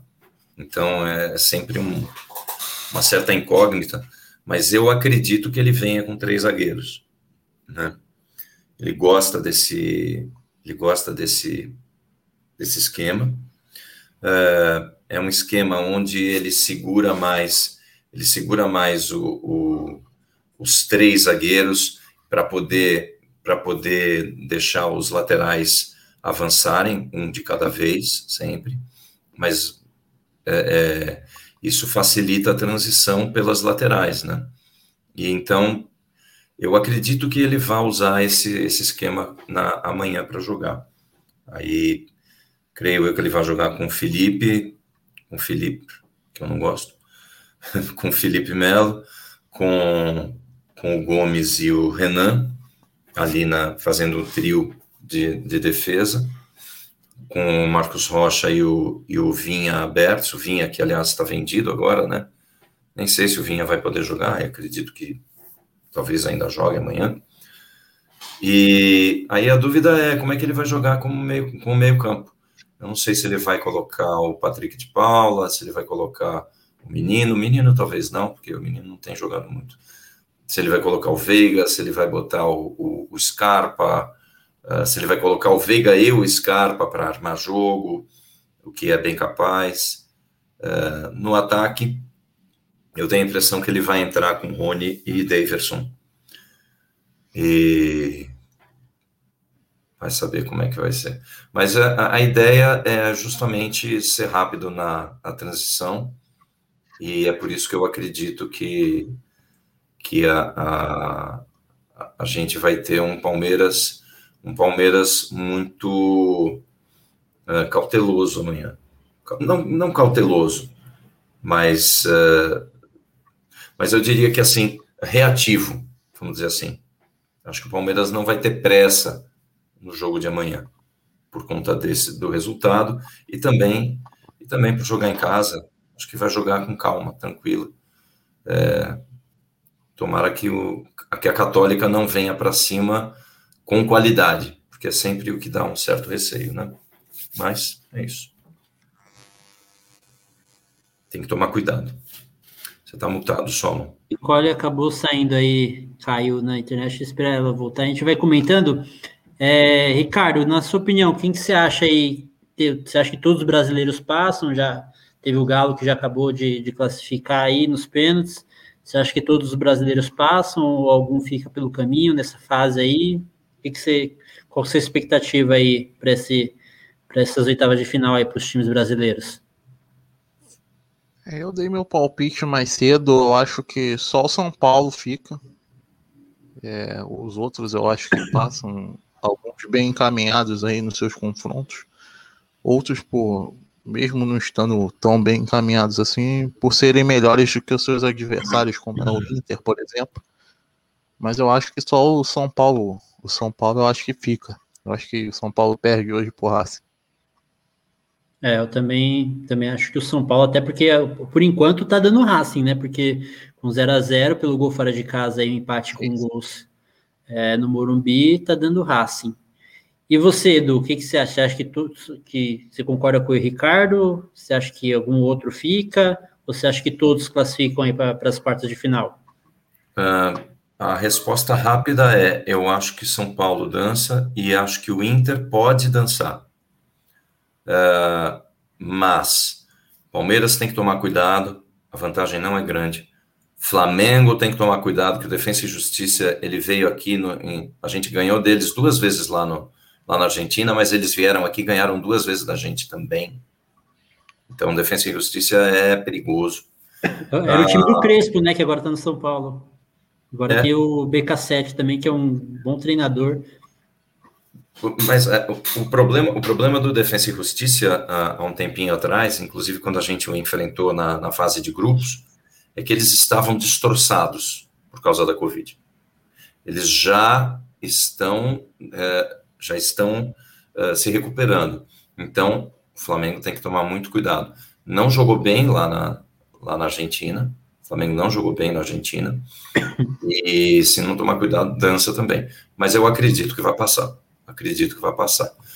A Fluminense, para mim, já só um grandíssimo desastre, né, Ricardo?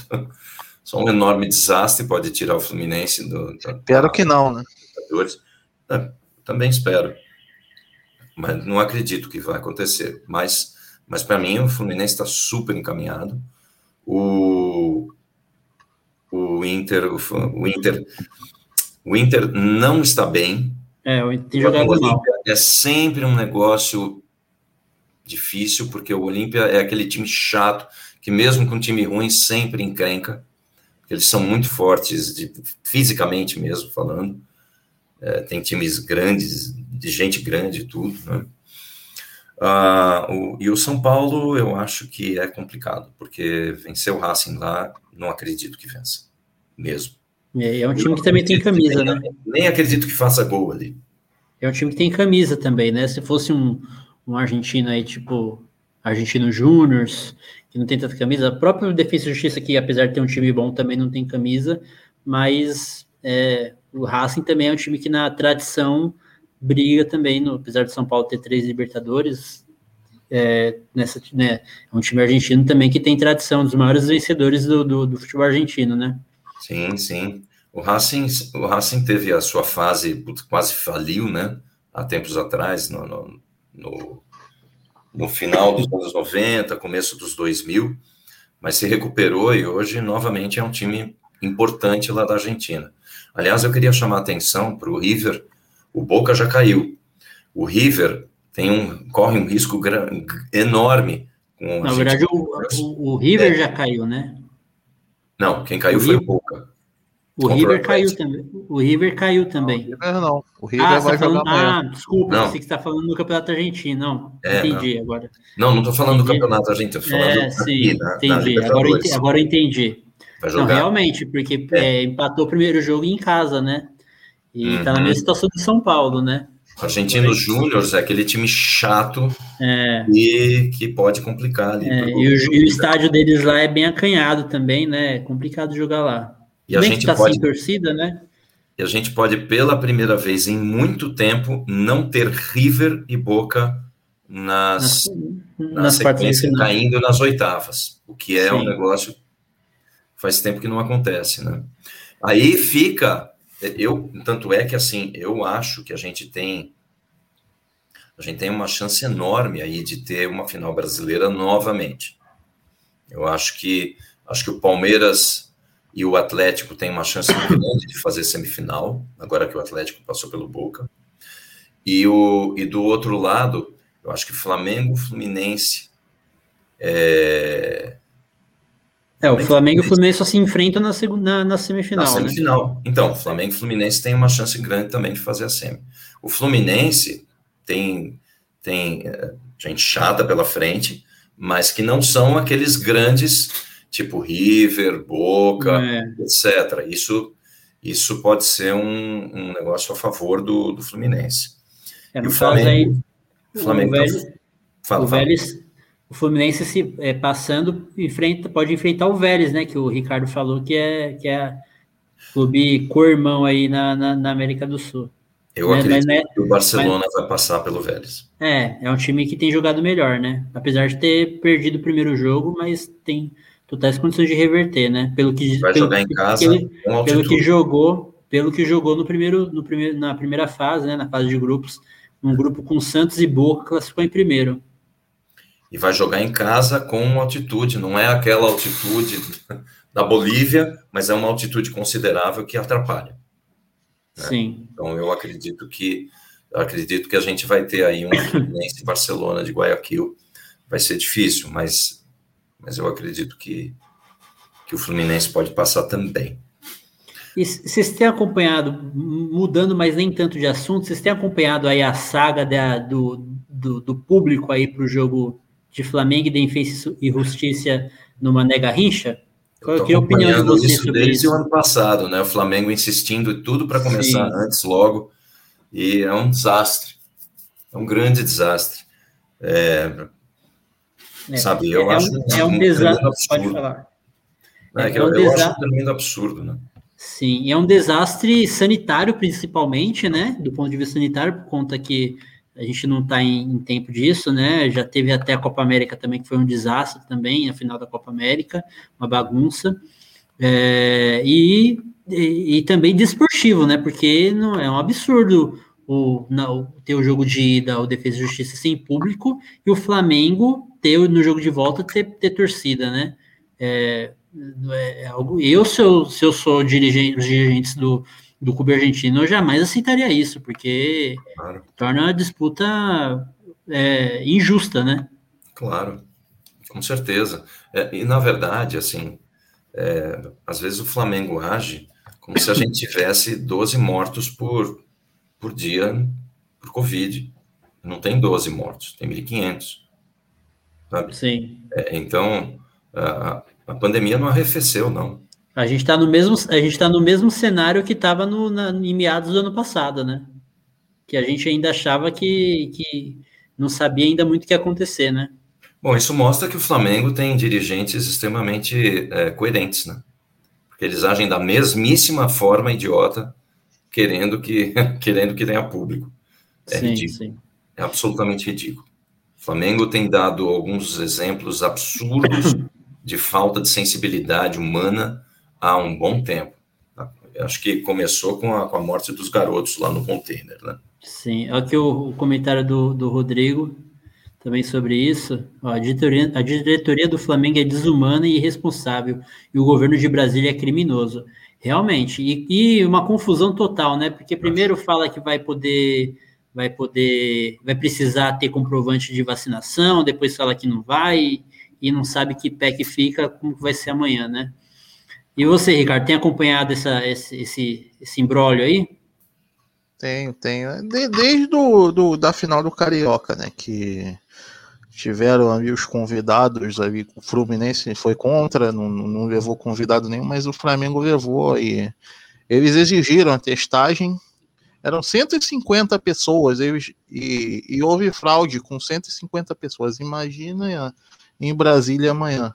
E também acompanhei agora a final da Copa América, né? Eu moro aqui em frente ao Maracanã e eu passei ali de manhã e tudo. Depois eu fui fazer um. Fomos fazer um protesto lá também, com os torcedores pela democracia.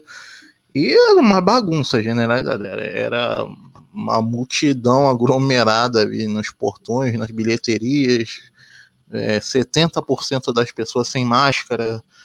Tava uma bagunça completa e eu acho que amanhã ainda vai ser pior, porque não vão exigir, parece que não vão exigir nada, o montante de pessoas ainda vai ser ainda maior. Então é, é uma coisa que o Flamengo está lutando, a diretoria do Flamengo está lutando há muito tempo, né? E vão conseguir agora aí. Mas eu acho que, como você falou nessa parte esportiva, eu acho que se acontecer mesmo, se acabar acontecendo o jogo com o público, mais para frente vai dar algum, algum embrólio ali, porque eu acho é. que a, diretoria do Defensa e Justiça não vai aceitar isso realmente, porque fica desnivelado. Né? É, porque é injusto. É absurdo, na verdade. Com né? certeza. Enfim. Mas, é, mas, é, mas eu creio, apesar de tudo, eu creio numa final brasileira e quem sabe até numa semifinal totalmente brasileira aí. É, eu diria até que é o provável. É bem Isso capaz, seria inédito, né? Isso seria inédito, né? A gente Nossa. já teve a gente já teve três finais brasileiras, né? Em 2005 a gente teve São Paulo e, e Atlético Paranaense, em 2006 a gente teve é, São Paulo e Inter, né? O Inter foi campeão, em 2005 São Paulo foi campeão e ano passado a gente teve o seu Palmeiras enfrentando o Santos, né? Na final do Maracanã. Uma final chata, mas ganhamos. É. Bom, é o que tem. Bom, a Nicole não está conseguindo voltar aí, então vamos girar a pauta. É, vamos ver se ela consegue voltar ainda pra, até o final. É... volta aí, Nicole, a gente está esperando. É... vamos girar a pauta então. É, eu queria falar um pouquinho da, Queria falar um pouquinho aí da, da, da, do, da, da recondução aí do Bolsonaro, que o Bolsonaro decidiu reconduzir o Aras na PGR, né? É, vou ler aqui um, o nosso roteirinho aqui, onde o Bolsonaro Jair Bolsonaro, sem partido, informou nesta terça-feira, dia 20, que enviou ao Senado Federal a proposta de recondução de Augusto Aras ao cargo de Procurador-Geral da República por mais dois anos. A recondução tem de passar por sabatina na Comissão de Constituição e Justiça, CCJ, do Senado, e por votação no plenário da Casa. Para ser aprovado, o nome de Aras precisa de 41 votos favoráveis. Aras é constantemente criticado por supostamente não dar prosseguimento a denúncias que envolvem o atual governo. É, primeiro, eu queria saber o que vocês acham dessa recondução aí, né? É, mais uma vez, não respeitando a lista tríplice, né, do, da, da, do MPF, e se vocês acham que o, o como que está o clima para o Bolsonaro no Senado aí, com a CPI, você acha que existe a possibilidade, pelo que vocês têm visto aí, de não passar, porque por, mais que tenha essa questão política, mas também tem a questão política do Aras, né? Não só do Bolsonaro, mas o, o Aras também pode articular politicamente. O que vocês acham aí pela, pelo que tem, pelo andar da carruagem aí na, da, do clima no Senado? Quem eu, Ricardo? Pode ser, tanto faz. Fica a seu critério. Pode começar. Então tá. Bom, eu acho que o Bolsonaro vai sofrer duas derrotas aí, não só a do Aras. Eu acho que ele vai sofrer uma derrota indicando o André Mendonça também. Por STF. Ah, essa eu é. acho que é bar... essa eu acho que é barbada. Mas o não Aras só. ainda o Aras eu ainda acho possível ser reconduzido, mas o André Mendonça eu acho muito difícil ele conseguir aí a aprovação do Senado. Eu acho que nem, nem o Aras ele vai conseguir. Se fosse uma maioria, uh, uma maioria extensa, né, aquela de dois terços, uh, aí tudo bem. Agora, uma maioria simples, 50% mais um, eu acho que ele não vai conseguir. O Bolsonaro está queimadíssimo lá no Senado. Sim. Na Câmara, ele tem uma maioria muito sólida ainda. Né?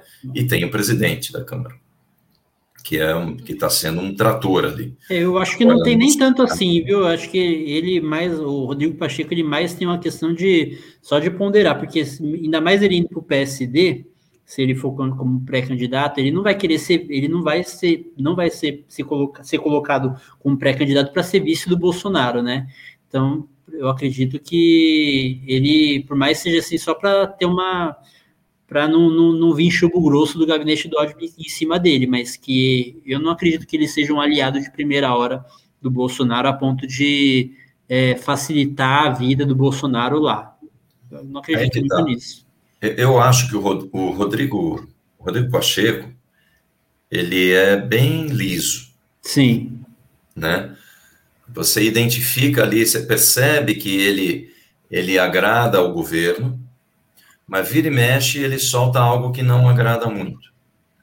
Ao mesmo tempo, de vez em quando ele tem que agradar os, os outros do Senado, que agora tem muita tem gente que está mudando em relação ao Bolsonaro, né? Sim. E ele também quer agradar essas pessoas de alguma forma. Então ele segura um pouco a onda. Ele não é ele não é tão trator quanto o, é. o Lira. É, eu creio, eu creio que ele não vai facilitar muito a vida do Bolsonaro, mas mesmo que ele paute essa, essa, esse papo com, com o Aras, eu acho que na conversa, eu acho que o Aras vai dançar. Ele não vai ter Sim. condição. Ele não vai ter condição de se segurar a hora que alguém chegar e falar: por que, que você não. Por que, que você segura absolutamente tudo? O Aras é o, é o é o brindeiro do, do Bolsonaro, né? Sim, sim. É o engavetador, é o né? engavetador geral da, da República. Então, é, eu acho que vai é, é, é, a minha visão do Pacheco aí é mais que eu, eu, eu, vejo que ele tem uma postura, uma postura com o Bolsonaro. Eu acho que essa questão dele mais permissiva é mais com relação aos militares, né? Até nessa polêmica que teve do Maraziz aí com os militares, que o Maraziz até falou que ficou decepcionado aí com com, a, com o posicionamento dele, né? Mas vamos ver, né? E você, Ricardo, qual que é, qual que é a expectativa sua aí? Eu concordo, eu acho que ele não passa também nessa recontou. Até porque ninguém quer isso, né? Tirando os bolsonaristas, é, as reações hoje a essa indicação já mostraram que ninguém ninguém está interessado na recondução do área, né? Os parlamentares o chamam de engavetador, o MPF também ficou ficou irritado com a com o Bolsonaro ignorar a vista tríplice. E eu acho que o, o, Senado, por exemplo, tem um pouco mais de bom senso do que, do que a Câmara. E o Bolsonaro lá dentro realmente não tem não tem o poderio que tem com os deputados. Então eu acho que não, não tem porquê, não tem motivo nenhum. O Bolsonaro não tem mais força, ninguém quer isso, então eu não vejo motivos nem forças de nenhum, dos, de nenhum lado que queira isso para reconduzir o Arias ao PGR de novo. Legal. É, bom, só, eu tenho um comentário aqui da Mara, da Mara Pimenta também com relação a um outro assunto, só para contextualizar aqui, que, que achei bem interessante aí, que em relação ao marketing. Rapidinho, só para a gente não deixar passar batido. Ela falou: um bom marketing vem de qualquer produto ruim. O Bolsonaro está aí para provar, realmente. É, o Bolsonaro teve, não foi só marketing, né, também teve questão de disparo em massa de mensagem criminosas aí, caixa 2, enfim. É, mas, coisas. mas o marketing também foi. Ele soube, ele soube usar a, a narrativa correta no momento correto, né? Steve é, Bannon meteu o dedo lá Exatamente. na ferida e falou: Eu vou resolver isso aí. Beleza. Com relação a esse assunto do, da recondução do Aras, tem mais alguma coisa para falar? Não, eu, eu acho que, na verdade, assim, isso é parte, é, até vendo a coisa de uma maneira mais global, eu acho que, que a, a negação do André Mendonça e a não recondução do Aras, que eu acredito que as duas vão acontecer, é, Gol de alguém, não sei quem. São, São Paulo. É. Eu acredito que as duas serão. Uh, elas já mostram o enfraquecimento, esse derretimento do, do Bolsonaro. Não acredito que o Bolsonaro chegue desidratado lá em 2022. Tem uma coisa, porque a economia vai melhorar, porque ela está muito travada. E não tem jeito, ela vai destravar agora, porque o mundo inteiro está destravando. Na hora que tiver vacina uh, eh, para todo mundo, e no final do ano eu acho que vai estar todo mundo vacinado. É pior que tá, não fica, né? Ah, então ela vai subir mais... por inércia. Sim. Não vai precisar fazer nada, ela vai subir por inércia. Sim. Então, isso vai causar uma, um, um benefício a ele. E se conseguir também fazer com que a com que o, o, o Bolsa Família é, se altere em termos de preço e possa também aumentar para 300, 350, não sei quanto, ele vai ter um ganho também. Mas eu acho que não é suficiente para ele se eleger, tenho certeza que não é, mas eu acho que pode não ser suficiente nem para ele seguir a segundo turno. Legal. Eu acho Bom, que isso, isso, isso é reflexo, os, os dois, as duas não reconduções ou melhor, a não recondução do Aras e a não condução do, do André Mendonça, elas são reflexo desse, desse, desse, dessa desidratação, por isso que eu falei nisso. Sim, é, eu, se eu fosse dar um palpite, eu acho que o André Mendonça não é, não é, não é aprovado, mas eu não tenho tanta certeza no Aras, porque o Aras ele, eu acho ele mais articulado no meu político. Não sei, vamos ver. Eu espero, torço para que você esteja certo. Bom, é, Ricardo, é, caminhando para o final, aí você tiver alguma pergunta aí para fazer, a sua última pergunta, pode fazer e aproveitar para se despedir aí do nosso querido Eduardo. Quero agradecer aqui o Eduardo pela participação. As falas foram muito engrandecedoras para todos nós aqui. E agradecer, espero que no futuro a gente tenha sua presença aqui de novo. E eu queria perguntar, assim, nesse, nesse quesito sobre comunicação, o que, o que você acha que pode trazer para o Ciro é, as participações nesse novo, nesse novo meio, assim, que a gente está aqui dos podcasts, né? Que o Ciro foi no Flow e uma galera muito jovem assistiu ele, ele ganhou o voto de muita gente jovem ali. O que você acha que ele, que ele tem a ganhar fazendo um circuito de podcasts assim? Boa noite, saudações trabalhistas a todos. E o, o Fuxitrab está à disposição também, hein? Vou, deixar amém. aqui. eu acho, eu acho extremamente uh, uh, importante que ele se abra para os, os podcasts, para, para esses uh, programas da, na internet. Tudo que for na internet, é, que tiver alguma qualidade, claro, porque tem muita coisa meia boca também, né? É, tudo que for de internet, que for interessante, que tiver um público legal e tal, eu acho que ele tem que pegar. Eu acho que ele tem que participar porque, é, porque o podcast, isso que a gente está fazendo aqui, fala a linguagem, fala a linguagem de muita gente. Eu acho que atinge muita gente que não que não tá que não tem a cultura de assistir jornal na televisão, que não tem a cultura de ler jornal por aí, que não tem a cultura de pegar um celular e ficar lendo mesmo. É, hoje é muito é muito interessante você, é, perceber que assim tem bom, o próprio, foram duas, foram duas em sequência, né? Foi do Rafinha Bastos e depois do Flow. As duas tiveram uma, um resultado muito grande. Então, sempre que ele tiver a chance de poder falar na internet para as pessoas, eu acho que ele vai ter um grande ganho, um enorme ganho. É... Você tinha falado mais de, um, de, mais uma outra coisa, né, Ricardo? O que, que era? Não estou lembrando. Não, não, foi só isso mesmo. Era do, do, do, do, dos podcasts, né? Então, eu acho que com o podcast ele tem, ele tem muito a ganhar, definitivamente. Legal. É, eu também tenho uma pergunta, mas primeiramente queria agradecer aí sua participação, Edu, que é, é, agregou muito, assim, foi, foi uma honra, foi, não sei se você sabe, mas é o nosso primeiro episódio ao vivo aqui no YouTube, a gente gravava e, e, e, baixa, e carregava primeiro na, nos agregadores de áudio, mas foi uma honra ter você aqui como nosso primeiro nosso convidado, nosso primeiro episódio ao vivo. E, na verdade, a, a pergunta que não é minha, a pergunta que é do meu sobrinho. O sobrinho está querendo saber se a Poliana vai voltar. Bom. É... Ele falou que a, que a novela acabou por causa da pandemia, mas não, ficou meio sem, sem fim aí. Ele quer saber se vai ter um final aí para Poliana. Então, bom, na verdade, assim, vou começar, vou começar por essa pergunta do seu sobrinho. Como é que é o nome dele? Felipe. Felipe, Felipe, deixa eu, deixa eu olhar na câmera aqui. Felipe, negócio é o seguinte: realmente parou por causa da pandemia.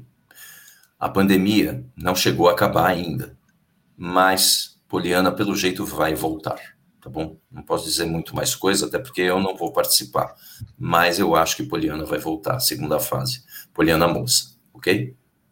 Falou, Felipe. Agora, não com vocês. Agora que terminou meu papo aqui com o Felipe, então vamos falar com vocês aqui, o público em geral. É, bom, eu gostaria de agradecer muito o convite, Solon. Gostaria muito de agradecer também o carinho uh, teu e do Ricardo e da Nicole. É, foi uma delícia poder papear aqui com vocês sobre política, sobre futebol, dar uma quebrada, né? A gente fala de política, mas dá uma quebrada, fala de futebol. Sim. Né? E, e, e, é interessante, é gostoso, divertido. E eu posso voltar a hora que vocês me convidarem. Ah, com certeza você vai ser requisitado aí para em breve. E Bora. se quiser também deixar algum recado aí, alguma suas redes sociais, algum, algum conteúdo seu aí que que está tá em aberto, seja tanto na, na parte artística quanto na parte da militância, pode ficar à vontade. É, eu gostaria, assim, eu, na verdade, assim, eu estou, eu acabei de fazer duas séries, estou buscando ainda viabilizar uh, duas peças, né, uma para esse ano, outra para o ano que vem, é, mesmo sem Lei Rouanet, né, Mário Frias? Né, Mário Frias? Enfim, Chegou a atuar com o Mário Frias em alguma, em alguma... Pelo amor de Deus, não. não aí não seria atuar, seria... Eu já atuei, já atuei com, com atores melhores, tipo A Parede ou uma fita crepe, né? Imagina, Fábio Frias, não é ator, né? Enfim, mas, mas,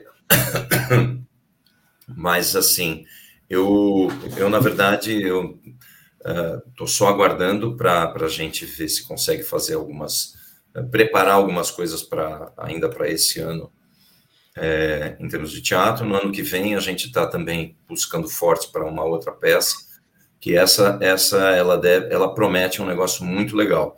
A gente deve fazer um vou anunciar aqui, talvez o meu produtor brigue comigo, mas tudo bem, ele não está vendo.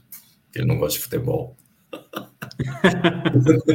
Mas assim, a gente vai, a gente vai fazer um, vai, vai fazer uma peça do Bem Amado, é, uma peça sobre o Bem Amado, que é do Dias Gomes, porque o Dias Gomes faz ano que vem, 100, faria ano que vem 100 anos, né? Então, para comemorar o, o que seria o centenário do Dias Gomes, que era um, um que era um artista muito de esquerda, né? Era comunista, mas uh, e ele trabalhava muito a, a questão política. O Bem Amado é uma peça muito política, é sobre um político que quer que quer uh, inaugurar um, um, cemitério e não consegue inaugurar porque não morre ninguém na cidade, né? E é uma é uma alegoria muito forte ao, aos, a, a, política brasileira. E ano que vem a gente vai estar fazendo um musical do Bem Amado. Então, olha, olha isso. Vai, deve ser aqui em São Paulo? A gente pretende viajar pelo Brasil, mas São Paulo com certeza. Ah, quando, quando eu vou ficar ligado aí nas suas redes sociais, aí quando estrear, eu quero participar. É ano que vem quero, ainda. Quero, mas... quero, quero acompanhar aí, se Deus quiser. Vou estar lá prestigiando você aí, pode, pode ter certeza. Por favor. Por favor. E finalizando assim, e aí eu gostaria mesmo de, de dizer que é, eu, eu acredito no Ciro por uma questão muito simples. Eu acho que das pessoas possíveis de sentar lá na cadeira, é, e aí não estou falando nem só de Ciro, Lula, Bolsonaro, estou falando de todos os outros, seja uh, Leite, Dória, o Mandetta, Moro, qualquer um desses. Eu não vejo ninguém, ninguém que tenha um plano de reconstrução do país como tem o Ciro. E assim, ele ainda está aberto. A gente ainda pode discutir o que ele vai fazer. Ele já tem uma estrutura, um esqueleto, e a gente pode rechear com mais músculo, com mais, com mais nervos. Ele mesmo fala isso que está aberto a, a, ao debate, né? Ele está expondo claro, o é projeto é dele ao debate, né? Exatamente. E é necessário. Até porque, se, se pegar o livro dele, uh, falar da minha área, da cultura, ainda está muito em aberto. Então precisa, sim. sim, fechar. Precisa criar mais coisas. É por isso que eu também eu pretendo fazer ainda uh, sala lá no Clubhouse, falando a respeito da, da cultura no PND. Também. A sala no Clubhouse, para quem não conhece, é a sala Dever da Esperança, né? É, nós temos um clube, porque na verdade um, o clube tem várias salas, né? Uma sala por noite, inclusive, às vezes mais que uma. Mas existe um clube, que é o Clube Dever da Esperança, se vocês tem Clubhouse, então sigam a gente Sim. lá. Né? A gente sempre fala a respeito do PND, fala do Ciro, fala das perspectivas que a gente tem políticas no, no Brasil. É, tem, tem sala tem sala da, a sala das POCs trabalhistas, que é a sala LGBT, tem a sala uh, das questões raciais, que é que também fala uh, da, da, fala do, do, povo preto, fala do povo indígena, fala é, é, de qualquer outra a, a raça que não seja a branca, né, e das necessidades que a gente tem de, de poder falar de, de, de, é, de falar das, dessas questões. Fala, falamos também a respeito da educação. A gente tem uma sala que uma, uma sala que é os, que são os desafios do Ciro, de uma que fala mais de uma maneira mais geral. Enfim, a gente sempre está falando a respeito de Brasil, de como como que a gente pode uh, é, ajudar a, a criar a, a, a, criar mais coisas para colocar no, no PND e ajudar o Ciro a chegar lá em Brasília e ser o nosso presidente. É isso que a gente espera e torce. E eu, se, eu sequer sou do PDT, não sou de partido algum, eu não ganho nada com isso, eu só acredito no Ciro. Basicamente é isso. Eu acredito que ele é o, o que tem maior condição de fazer essa reconstrução de uma maneira justa e diminuindo a desigualdade. É isso aí. Legal. Bom, Obrigado deixa, deixa, de deixa eu deixar umas mensagens aí dos nossos. E avante palestra. Ah, vai Corinthians. Vou deixar mostrar os últimos recados aí da, da, das últimas mensagens aí dos nossos telespectadores Bora. ao vivo. A Mara Pimenta aí deixou parabéns pelo podcast de hoje. Obrigado, o Mara. Rodrigo aí que contribuiu também, a Mara contribuiu, o Rodrigo também contribuiu bastante com o nosso episódio de hoje. É, Valeu, parabéns Rodrigo. a todos pelo podcast de hoje. O Rodrigo também deixou aqui. Valeu, Edu, Nicole, Ricardo e Solon. A Nicole, infelizmente. Ó, ó, eu acho que a Nicole deu um migué, viu? Vou, falar, vou ser bem sincero para vocês. Acho que ela deu um migué para assistir o jogo de São Paulo. Pra ver o jogo, Eu não né? Eu tenho É, não certeza. Eu não queria falar isso, não, mas eu acho que foi isso. Tá dando depois certo, eu- tá ganhando. Depois eu vou, per- depois eu vou perguntar para ela. Mas falando sério, agora obrigado aí a todos, obrigado mais uma vez, Valeu. mais uma vez aí o Eduardo e a todos que acompanharam aí o, o nosso episódio de hoje. O nosso episódio vai estar em breve também aí nos agregadores de áudio e vocês estão vendo aí o banner aí embaixo. Siga a gente no Twitter, no Instagram, arroba Futetrave, viu? Muito obrigado. Se inscreva no canal aí se vocês ainda não se inscreveram. E muito obrigado a todos vocês. Fiquem com Deus e até o próximo episódio. Obrigadão. Até mais. Hasta luego. Tchau, gente. E avante palestra.